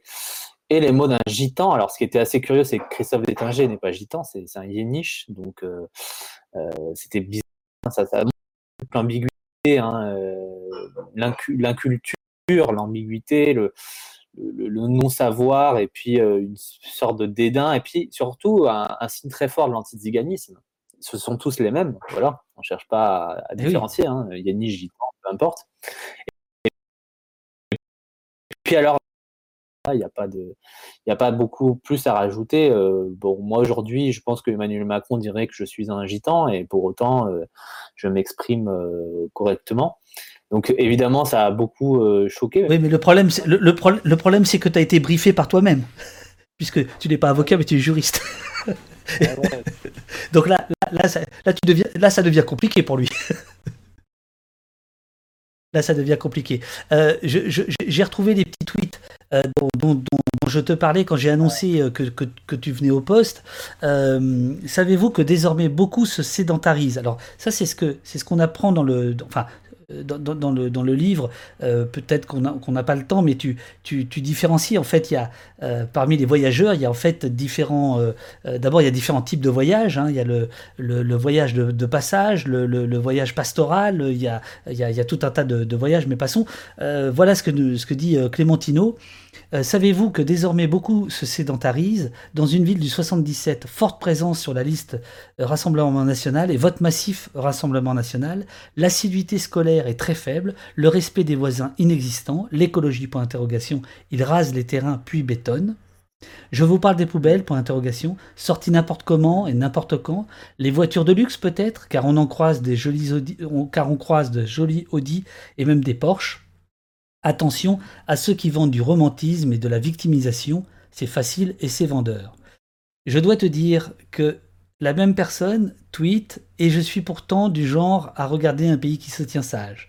Sous-entendu, euh, donc qui, qui, qui, qui, est le film que j'ai réalisé, euh, sous-entendu, je ne suis pas un horrible facho, quoi. Qu'est-ce que tu réponds à ça? C'est la première fois dans Au Poste. Ouais, c'est très intéressant, je trouve ça hyper intéressant parce que déjà, on voit qu'il y, a un cas et la vérité. C'est-à-dire que dans le cas des voyageurs, il suffit d'un comportement pour qu'il soit généralisé à l'ensemble. Voilà. Et vu que, évidemment, on est sur des bases de stéréotypes et de clichés qui sont ancrés anciennement et qui recoupent avec ce que, ce que la personne vient de tweeter ou a tweeté tout à l'heure, forcément, ouais. ça conforte une certaine mmh. représentation mentale. Donc ça, c'est une chose. Euh, deuxième chose, moi, j'entends je, je, je, parler des... Euh, alors, je ne sais plus exactement le, le, le la lecture. Ah, tu l'as affiché, c'est ça? Alors, on va répondre point par point. Oui, j'ai affiché. Beaucoup se voilà, voilà. Euh, on est bien, on est, on est, tranquille là. Ouais, ouais, beaucoup se sédentarisent, oui. Oui, mais beaucoup sont, ont été sédentarisés. C'est-à-dire que ça résulte d'un processus. C'est-à-dire que l'itinérance a été réprimée dans l'histoire fortement. Le voyage et les conditions de voyage ont été légalement restreintes très fortement également, avec des amendes, avec une répression extrêmement forte. Les possibilités de s'arrêter ont été restreintes aux aires d'accueil qui sont en nombre insuffisant et on l'a dit, qui sont dans des localisations qui souvent ne correspondent pas. Ce qui fait que tous ces, ces facteurs-là font que les gens se sédentarisent. Certains se sédentarisent par volonté de se sédentariser et certains ont été forcés. Et c'est pas toujours quelque chose de vécu comme quelque chose d'agréable. La sédentarisation, c'est vécu comme une violence pour beaucoup. Parce que c'est une trace du colonialisme. On a fait ça dans toutes les, les, les, régions des colonies françaises où il y avait des, des, populations dites nomades. On les a sédentarisées. Parce que la sédentarisation, dans l'esprit du blanc, c'est la civilisation. Et c'est ce qu'on a fait avec les tziganes. Mhm. Voilà. Et ça, évidemment, c'est quelque chose qui est vécu comme une violence, beaucoup comme une violence. Et quand on vient d'une famille qui a tout appris pour vivre sur le voyage et qui se retrouve à être sédentarisée, ben, on a tout à réapprendre dans la sédentarisation. Donc, évidemment, ça crée aussi des problèmes parce que euh, on n'a pas forcément la façon, le, savoir de la sédentarisation. Ça nécessite un savoir. Et il y a des gens qui ont été un peu perdus comme ça. Dans une ville du 77, forte présence sur la liste RN. Et oui, eh bien oui, c'est vrai. Malheureusement, je parle de cette question-là de, de l'antiziganisme internalisé chez nous. Il y, a, il y, a, tout un courant chez les voyageurs qui a consisté à aller chercher ses droits de citoyen et ce pendant 100 ans. Donc une grosse bataille euh, sur les droits, sur la citoyenneté, euh, sur le fait d'être français, etc. Et ça, pour dire qu'on est français, on, met en avant son arbre généalogique. Ma famille, ça fait 300 ans qu'on peut retracer sa, présence en, euh, dans, le territoire français, etc. etc. Et ces discours-là, ce sont des discours qui, bien souvent, mènent aussi à une forme de nationalisme et à une forme de rejet de l'autre, en particulier, des Roms parce que euh, on a opposé artificiellement gens du voyage et Rome. Ça recouvre de réalités différentes dans, l'esprit euh, populaire et, le discours. C'est-à-dire que les Roms, on les associe à ces personnes qui viennent des vagues migratoires d'Europe de l'Est, qui sont d'origine Rome et qui viennent en France. Et les gens du voyage, on les associe à des citoyens français qui sont itinérants, mais on ne sait pas trop faire la différence. Mais en réalité, il y a des Roms qui sont français depuis 300 ans et qui sont chez les gens du voyage. Mhm. Il y a des gens du voyage qui sont Roms et qui pour autant vont développer une forme de haine de l'autre, de haine du Rhum, aussi parce qu'il y a une, une opposition malsaine qui a été fortement cultivée par les pouvoirs successifs en France. Et on, se souvient des déclarations de, Manuel Valls sur le fait que les Roms n'ont pas vocation à rester en France et euh, ne peuvent pas euh, s'adapter, etc. On se souvient des amalgames de Sarkozy euh, au moment des violences de Saint-Aignan qui étaient faites, des violences faites par des gens du voyage français et qui avaient donné lieu à des expulsions de Rome en réponse. Donc c'est, ça, ça a créé une tension énorme entre voyageurs et, euh, et Rome. Et il y a un racisme très fort qui s'est développé et les discours nationalistes, etc. Donc oui, il y a des voyageurs qui votent Rassemblement national, malheureusement. Voilà, ce sont des brebis dans, euh, dans, dans une tanière de loup, clairement, parce que euh, le jour où le, FN ou le RN passe euh, au pouvoir, les voyageurs euh, ne pas très cher de leur peau. Voilà, je pense que on aura des, des, politiques extrêmement punitives et la question de l'accueil, elle, elle, fera peau de chagrin. C'est-à-dire qu'on va sédentariser à tout va. Donc, ce sont des, des brebis dans, dans, dans, une tanière de, de loups, mais euh, c'est pas un vote massif comme le dit Clémentino. il n'a pas de chiffres déjà. Et il y a beaucoup aussi de, gens de gauche euh, dans, euh, chez, parmi les voyageurs. Voilà. Et il y a aussi des, des, des, des, mouvements politiques propres aux voyageurs. Après, sur la, sur, à, répondre un peu. Euh, ben, bien sûr, bien sûr. Mais tu es comme tu es, tu, tu, es chez toi ici. Vas-y, William. Là, je veux faire vraiment point par point parce que c'est important sur l'assiduité scolaire. Évidemment, mais là aussi, j'en reparle. Moi, quand j'ai eu le bac à lauréat, le bac à 18 ans, j'étais le seul de ma famille à l'avoir. Et euh, majoritairement, les gens de ma famille, les enfants, ils arrêtent l'école. Déjà, il faut, comprendre aussi que quand on est sur le voyage, l'école, euh, c'est sporadique. On arrive, on a, on a, on a un carnet de suivi, euh, on reste un mois ici. Des fois, les écoles, elles nous refusent. Il y a des parents qui font des, pétitions pour pas avoir les accueillir les enfants du voyage dans leur école. Donc, il y, a déjà des grosses difficultés d'accès à l'école de manière très simple. Pour les gens qui vivent sur les aires d'accueil, des gens qui se font euh, souvent euh, aussi euh, expulser, des ruptures de scolarité très fortes. Voilà. Donc effectivement, la scolarisation, effectivement, on n'a pas encore de nombreux voyageurs qui, vont dans des études supérieures, etc. Aussi parce que le système n'a jamais essayé de s'adapter à ces, enfants-là. C'est-à-dire que le système, il a mis en place des cours à distance qui bénéficient pas qu'à des voyageurs, mais à plein d'autres, mais que ces cours à distance sont largement insuffisants et surtout, c'est pas la réponse. Le, cours à distance, c'est pas de l'école, voilà. Et, en fait, on se rend compte qu'il y a beaucoup d'élèves qui changent d'école et il n'y a pas de programme adapté à ces élèves-là et le suffisamment de moyens, etc.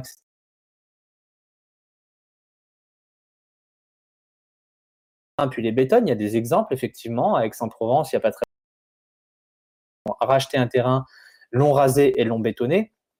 Mais là, encore une fois, on parle de cas euh, qui sont euh, finalement assez rares et qu'on met en avant comme, euh, comme, comme, des modèles. La plupart des gens ne rasent pas les terrains et les bétonnent pas. La plupart des gens achètent des terrains agricoles quand ils ont les moyens d'en acheter et se font expulser au bout d'un mois. Voilà, ça c'est la réalité.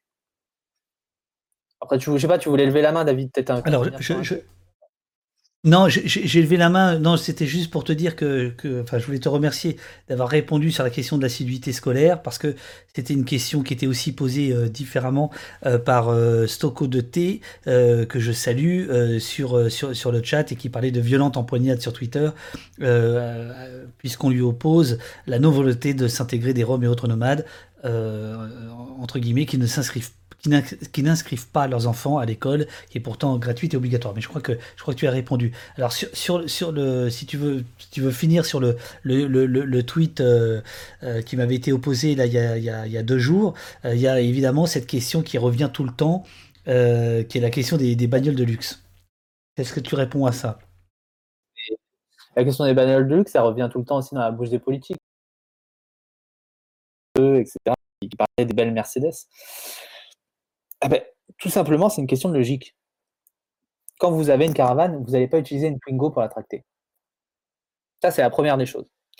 Et ensuite, quand vous n'avez euh, pas de maison, vous n'avez pas de, crédit à payer, et donc vous pouvez vous permettre de vous payer une voiture euh, convenable pour tracter votre caravane. Donc, effectivement, chez les voyageurs, il y a souvent des voitures plus puissantes que la moyenne, et il y a parfois de belles voitures. Mais alors attention, encore une fois, de ne pas généraliser. Et dernière chose, chez les voyageurs, il y a des classes sociales. Quand on prend par exemple euh, ma famille, ce sont des classes sociales aisées chez les voyageurs. Ils, ce sont des marchands, ils ont euh, des entrepôts, euh, ils travaillent à l'international, etc. On parle de personnes qui sont relativement aisées. Mais vous avez aussi des gens qui sont extrêmement précaires et pauvres. Voilà.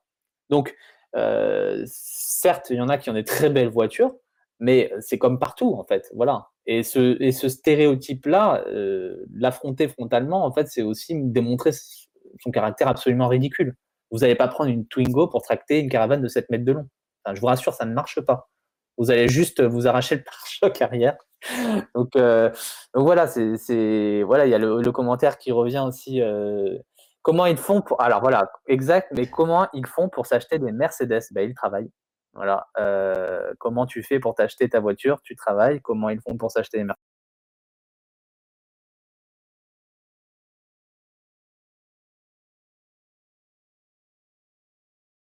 Alors, euh, maison. Euh, la question, en fait, est, la question, elle est assez ridicule, en fait. C'est ça que c'est pas, pas. Attention, c'est pas du tout méchant, hein, mais c'est simplement que on a moi, quand je la vois, je la trouve ridicule. Et je suis sûr que quand toi, tu la poses, tu, tu te dis pas c'est ridicule. Tu as l'impression que c'est quelque chose euh, de logique, en fait. Mais, euh, mais c'est sûr que quand tu, as. Enfin, économiquement, c'est faisable, en fait. Euh, et surtout, c'est surtout, c'est que tout le monde ne se paye pas une Mercedes, en fait. C'est ça la, la, la, vraie réponse, en fait. Tout le monde ne se paye pas une Mercedes. C'est en réalité, c'est voilà, c'est on se focalise sur la Mercedes parce qu'on voit la Mercedes, mais dans une aire d'accueil, quand tu vois une Mercedes, tu as 50 bagnoles dégueulasses aux alentours. Enfin, je veux dire, c'est voilà, c'est pas euh, voilà, je sais pas, je sais pas si on, je sais pas en fait si on peut répondre à ça puisque c'est tellement du, du de l'ordre du stéréotype et du cliché que c'est difficile en fait de répondre par des de démonter ça par des faits parce qu'il me faudrait genre des statistiques ou des choses comme ça. C'est comme quand on me dit Réponds-moi sur pourquoi vous n'êtes pas. Euh, dis-moi, alors euh, le, cliché, euh, essaye de le déconstruire, ce cliché, vous êtes des voleurs. Je ne peux pas déconstruire ce cliché, c'est impossible. À, part peut-être avoir des statistiques ethniques, mais je ne peux pas le déconstruire. Donc c'est la, seule chose, c'est voilà, regarder les choses posément et se dire que bah, il y a des, choses qui sont parfaitement ridicules en fait de, de, clichés qui, sont parfaitement ridicules, qui tiennent simplement de représentations mentales, euh, voilà, de, qui sont très, ce, ce, que, ce, que, je pourrais te dire, William, et tu sais combien j'ai apprécié et même aimé euh, ton, ton bouquin, etc. Euh, ce, que je pourrais te rétorquer, c'est que la question du travail est assez peu abordée. Il y a très dans, dans le livre. Euh, tu, tu, tu, euh, donc, ce que, ce que, tu nous dis, c'est qu'ils sont loin des centres-villes, euh, mais la question du travail est assez peu abordée. Et d'ailleurs, quand, quand, elle est abordée, c'est dans des, dans des métiers extrêmement identifiés, comme l'histoire d'un rempailleur. voilà, sur la question du travail, il n'y a pas grand-chose dans le bouquin. Bien sûr. En fait, la, la suite logique de l'ouvrage, où sont les gens du voyage, c'est que font les gens du voyage parce que euh, parce que c'est deux choses que se posent les gens en fait. Donc moi je l'ai conçu cet ouvrage sur la question où sont les gens du voyage? Je ne peux pas tout traiter dans un seul ouvrage de, de 200 pages d'écriture. Donc ça forcément que je pense que ça nécessite euh, l'écriture d'une deuxième. Et que font les gens du voyage? Ça ne veut pas simplement dire que font-ils comme ça, et ça veut dire que font-ils politiquement, que font-ils euh, en termes d'organisation, que font-ils? Voilà. Il faut aller. Et, voilà, c'est une question qui va. Et, d'ailleurs, et, d'ailleurs, je, je, je, trouve que page 206, euh, tu donnes la suite, euh, tu, donnes, tu donnes envie de lire un deuxième ouvrage.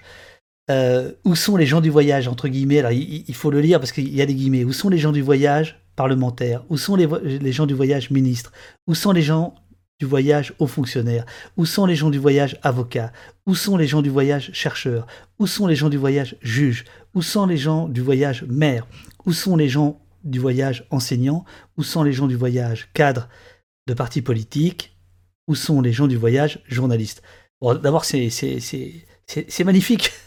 c'est du ouais, c'est du rap. C'est bon, c'est très bon. Euh, mais effectivement, ça serait un deuxième bouquin. Là, tu annonces presque un deuxième bouquin. Je ne sais pas si je l'annonce, mais euh, je pense qu'il est essentiel, en tout cas, de. Moi, je pense que moi, quand je l'ai écrit, c'était dans l'idée de faire une suite sur que font les gens du voyage. Parce que, effectivement, euh, des gens du voyage journalistes, euh, des gens du voyage juges, avocats, etc., peut-être qu'il en existe. Moi, j'en connais pas, mais peut-être qu'il en existe. Mais c'est aussi une question, mais où êtes-vous? Pourquoi on ne vous entend pas sur l'espace public? Pourquoi, voilà c'est aussi une façon, je ne sais pas si je l'écris dans le livre, mais moi, par exemple, la première des choses que ma mère me disait toujours quand j'arrivais dans une école ou un endroit, c'est ne dis pas que tu es voyageur. C'est la première des choses. On n'a jamais porté ça, on le porte comme une fierté, mais on ne s'est jamais présenté comme voyageur. C'est toujours fais attention, ne dis pas que tu es voyageur, ne dis pas que tu es voyageur, ne dis pas que tu es voyageur. Et ça aussi, c'est une question qu'il faut aborder parce qu'il y, a des, y a des voyageurs qui font des choses et ils ne disent pas qu'ils sont voyageurs. Voilà. Donc, euh, donc euh, et oui, bien, bien oui, si tu tu passes dans la classe bourgeois, c'est ici. Non, ça peut paraître bourgeois, mais ça, ça, c'est une réflexion bourgeoise de dire ça. Parce que vous, c'est facile, vous avez des représentations parmi les élites, mais nous, on n'en a aucune. Alors, représentation euh, euh, nécessaire euh, ou les seules représentations possibles, mais malheureusement, nous vivons dans un monde où, sans aucune représentation parmi ces euh, personnes qui ont une voix dans l'espace public, malheureusement, bah, on en vient à une forme d'invisibilité. Donc, euh, le, fait de me dire que, que, ça, je m'inscris dans une case bourgeoise, je pense que aussi. Parce qu'on peut se le permettre. Alors, je, je, je, Je, voudrais, euh, je, voudrais évoquer un article qui est paru aujourd'hui même dans Mediapart, JO 2024, des accusations de propos racistes et misogynes créent une crise interne je, passe euh, très très vite sur, euh, sur la, question. C'est donc euh, un établissement public qui s'appelle le Solidéo, qui est chargé de la construction des ouvrages olympiques. Mediapart révèle aujourd'hui des, enfin c'était plus exactement hier soir, des, échanges et notamment des témoins qui rapportent ainsi que le commissaire Jean-Marc Vidal, en détachement pour s'occuper de la sécurité à la DRIX. Alors la DRIX, c'est la direction des relations institutionnelles, de la communication et de la sécurité de Solidéo aurait déclaré en, arborant, en abordant une réunion le risque de ZAD sur les chantiers des Jeux Olympiques. Il craignait la mobilisation des côtes djihadistes, etc. etc. Euh, le, commissaire Vidal n'a pas souhaité répondre aux, questions euh, de Mediapart, puisque quand Mediapart a envoyé des questions, notamment à la ville de Paris, ça a déclenché une, enquête interne. Mais pourquoi je, vous parle de ce commissaire euh, et, de, cet établissement public? C'est que on va découvrir ici un message cible les populations roms. Il s'agit d'un montage photo qui tourne. Donc, on est bien d'accord. Là, c'est dans, une boucle. Euh, je ne sais plus si c'est Telegram ou qu'importe. Euh, dans une boucle euh, où circulent des, blagues des choses comme celle-ci. Et donc là, il s'agit d'un montage photo qui tourne depuis des mois sur des sites d'extrême droite, voir s'il compte. On y voit Leonarda Dibrani, jeune kosovar de 15 ans expulsé du territoire avec sa famille sous la présidence Hollande, en pleurs, avec le commentaire suivant Depuis qu'il y a grève SNCF, plus besoin, plus possible, pickpocket, c'est misère. Le commissaire Vidal qui envoie le montage sur la boucle de SMS donc c'est une boucle SMS de la euh, DRIRS. Donc je vous redis, la DRIRS, c'est la Direction des relations institutionnelles de la communication et de la sécurité de la Solidéo, qui lui-même est l'établissement public chargé de la construction des ouvrages olympiques. C'est-à-dire quelque chose euh, qui va servir au rayonnement de la France. Hein, puisqu'il faut, il faut le prendre pour ça. Euh, et donc, voilà le commissaire Vidal qui envoie le montage que vous êtes en train de voir à l'écran et la commente de manière suivante les pauvres, commentaire suivi de quatre émoticônes morts de rire. Je ne sais pas si tu avais vu ça. Ça, ça, paraît aujourd'hui. Euh, donc, euh, visiblement, ça fait un foin pas possible. Euh, donc, voilà, on est encore dans le cliché ancestral, etc. etc. Ouais, bah, complètement. Là, on est en plein dans le stéréotype anti-ziga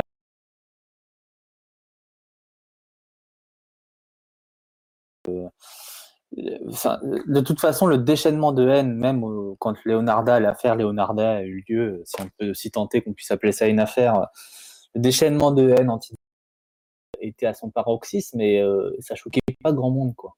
Ça choquait pas grand monde. C'était ça aussi, c'est ça aussi le, le, style l'antisémitisme, c'est que peu de gens le connaissent et le comprennent, quoi. Alors, je, je, je, je t'avouerai que j'ai que, que c'est la première fois que je voyais verbaliser euh, ce terme-là, anti-ziganisme. Moi, je ne l'avais jamais lu, honnêtement. C'est dire, et pourtant, je ne sais pas. parce que c'est un terme qui émerge aussi euh, de, travaux de militants et euh, de chercheurs, mais c'est un terme qui est relativement inconnu. Alors, qui est relativement inconnu dans l'espace militant déjà, et qui est complètement inconnu dans l'espace grand public. Qu'est-ce que, qu'est-ce que ce terme il dit? Et c'est très important existe une forme de racisme spécifique à ceux qu'on appelle, à tort ou à raison, des tziganes. Et il explique tout. Il explique tout parce que jusqu'alors, on peut pas, on, oppose les gens du voyage et les Roms. On dit, mais les gens du voyage, c'est pas une race, donc c'est pas du racisme, la discrimination à leur égard. On dit, euh, lui, il est gitan, il est pas manouche, c'est différent. Donc, euh, mais en réalité, qu'est-ce qui est visé? C'est l'image du Digan. Et on peut, de cette sorte, niches, par exemple, donc qui ethnologiquement ne sont pas des ziganes, et qui subissent de l'anti-ziganisme, parce qu'elles sont associées à un zigan. Voilà. Et cette image du zigan, elle est issue d'une construction ancienne, historique, partout en Europe. Et on se rend compte que finalement, les clichés qui euh, touchent les Roms ou qui touchent les gens du voyage, peu importe les, catégorisations, in fine sont les mêmes. C'est aussi pour ça, et pourquoi il est si important ce terme-là, c'est que quand on met autour d'une même table des gitans, des manouches, des euh, yéniches, des roms euh, de l'Est, euh, des gitans espagnols, des sintés italiens, on les met tous autour d'une table, ces gens-là se disent tous différents les uns des autres, dès qu'on parle, qu'on les fait parler de leur racisme, c'est le même racisme. C'est les mêmes clichés, c'est les mêmes stéréotypes. Donc c'est aussi une question fondamentale parce que euh, on ne peut pas comprendre le, les travelers aussi en Grande-Bretagne. Les travelers en Grande-Bretagne subissent de l'antiziganisme. Ils ne sont pas ziganes pour, pour beaucoup. Pour beaucoup, sont les, Irish travelers, par exemple, c'est un peuple autochtone. Il n'y a pas d'origine indienne ou je sais pas trop quoi. C'est un peuple autochtone. Donc ils, subissent tous la, même forme. justement, on a, on a dans le chat euh, Xavanar euh, qu'on salue parce que euh, il, est, il, est dans, il, est, hospitalisé en ce moment. il nous suit, il nous l'a appris hier. comment c'est dans d'autres pays pour les gens du voyage? Est-ce qu'ils sont contre des pareils ou pire, ou est-ce qu'ils sont pas contrôlés du tout? Est-ce que tu peux nous, tu, tu à esquisser un petit peu ça? Est-ce que tu peux nous répondre? Euh, comment c'est dans les autres? Alors moi, moi, bon, sur euh, l'espace français, je connais vraiment l'espace français, je connais pas suffisamment les autres pays pour en parler en détail. Par contre, ce que je peux dire, c'est qu'effectivement, euh, grosso modo, l'espace francophone, c'est un peu sur la même ligne que la France, sauf que finalement, la France est un peu plus en avance, par exemple, que la Belgique ou la Suisse, où il manque grandement, grandement d'aires d'accueil.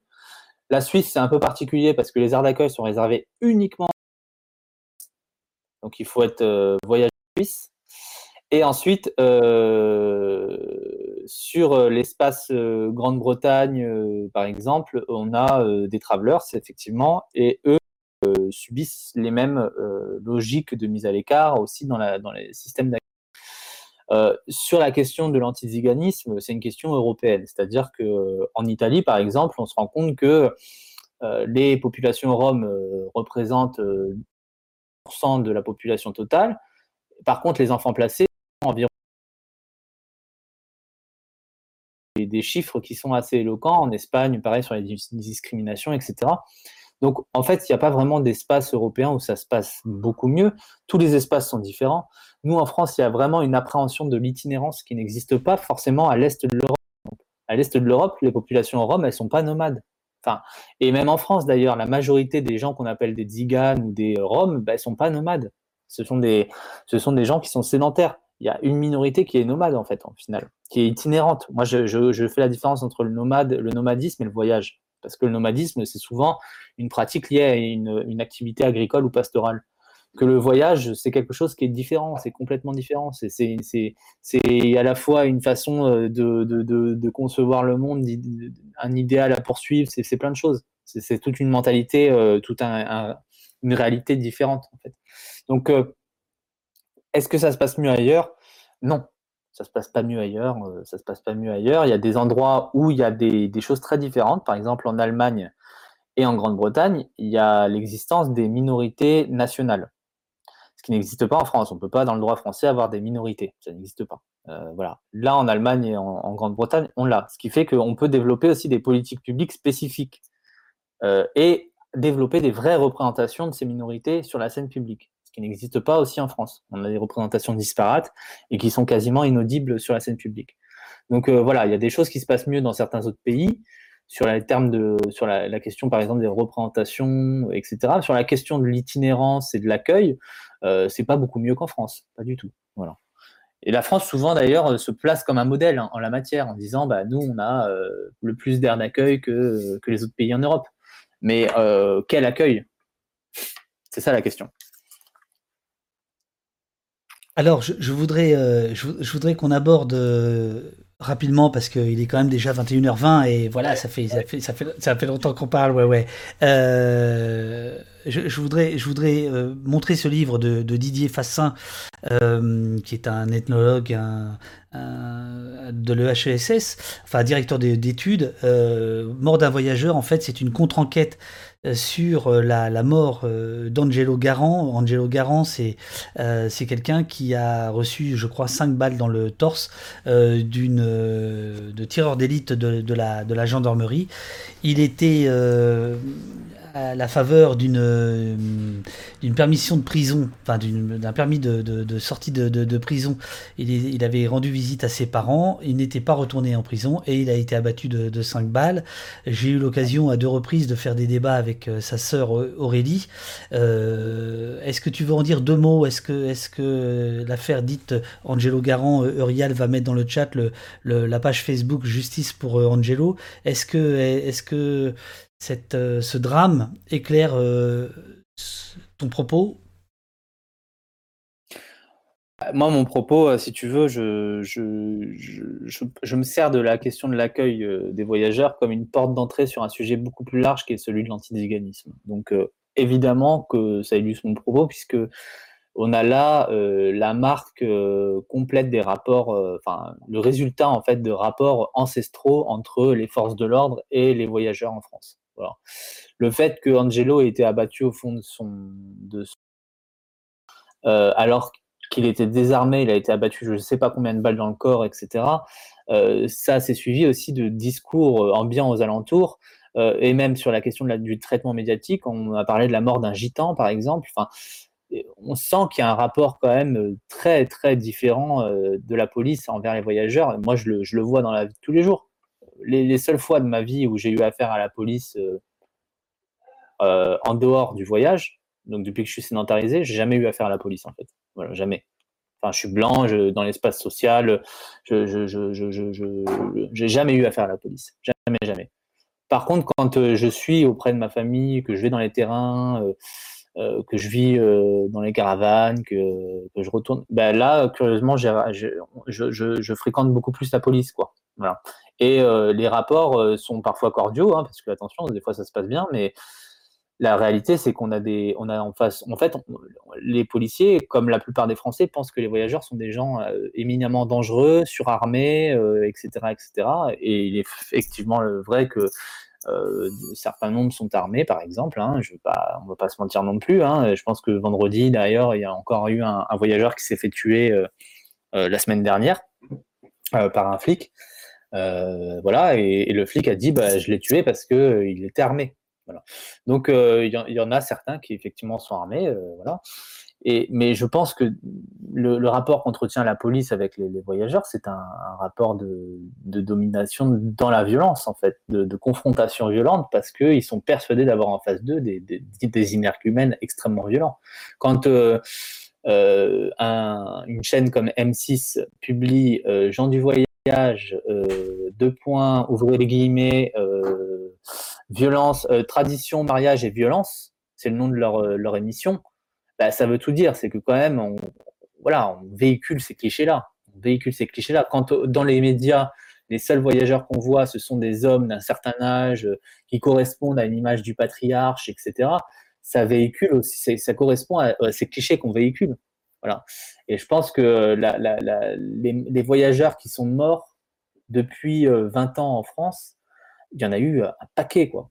Luigi Di Henri L'Enfant, euh, Angelo Garant il y en a eu un paquet. Y en a eu un paquet. Dans les représentations, je ne sais pas en termes de statistiques ce que ça représente, mais comparé à la population totale euh, des voyageurs en France, et souvent ce sont des gens qui meurent soit en, garde à vue, soit désarmés. Euh, sur ces questions-là. Voilà. Mais ça rejoint de toute façon euh, l'ensemble des questions de violence policière. par exemple, le traitement qui est appliqué aux, hommes de banlieue aux hommes de, de, de, des hommes qui sont identifiés comme dites sensibles, tu vois, euh, qui sont majoritairement des hommes noirs. Tu, voilà, tu, tu m'amènes justement à, ma dernière question, euh, je te remercie beaucoup d'avoir pris tout ce temps. Euh, pour parler de ton, de ton bouquin, de ton travail de recension euh, sur les aires d'accueil pour les gens du voyage, gens du voyage entre guillemets, inventaire critique. Le bouquin est, est, à la vente, il est aussi disponible, le PDF, sur le site internet des éditions du commun, qui sont tes, éditeurs. Mais honnêtement, vu le travail, ça, bah voilà, c'est, combien ça vaut cette affaire? 18 euh, euros.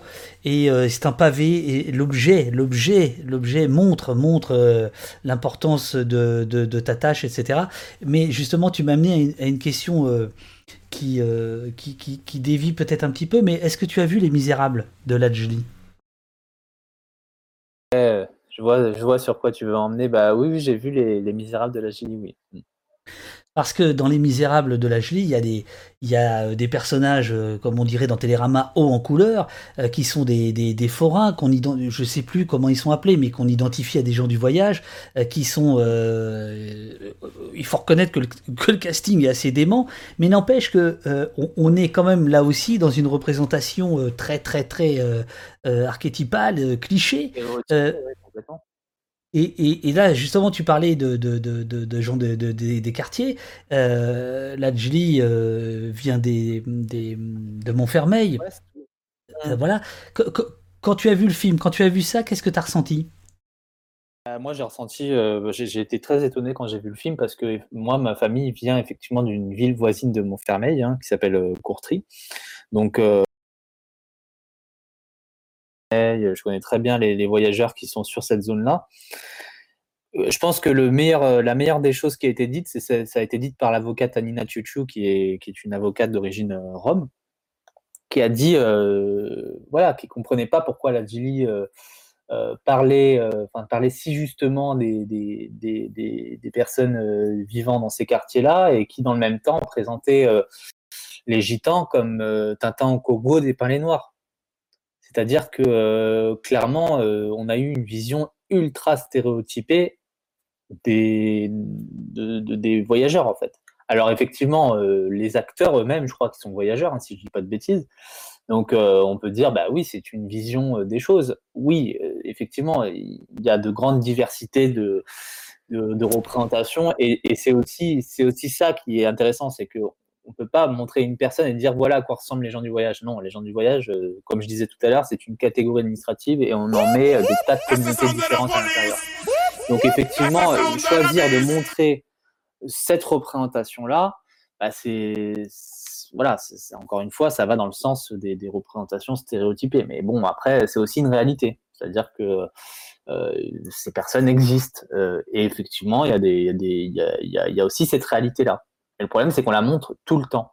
Voilà. Et moi, personnellement, j'attendais peut-être euh, un peu plus de nuances euh, de la part de, de, de, de, la, de Gilly et, de, sa quête aussi de, montrer euh, bah, les choses différemment. Voilà.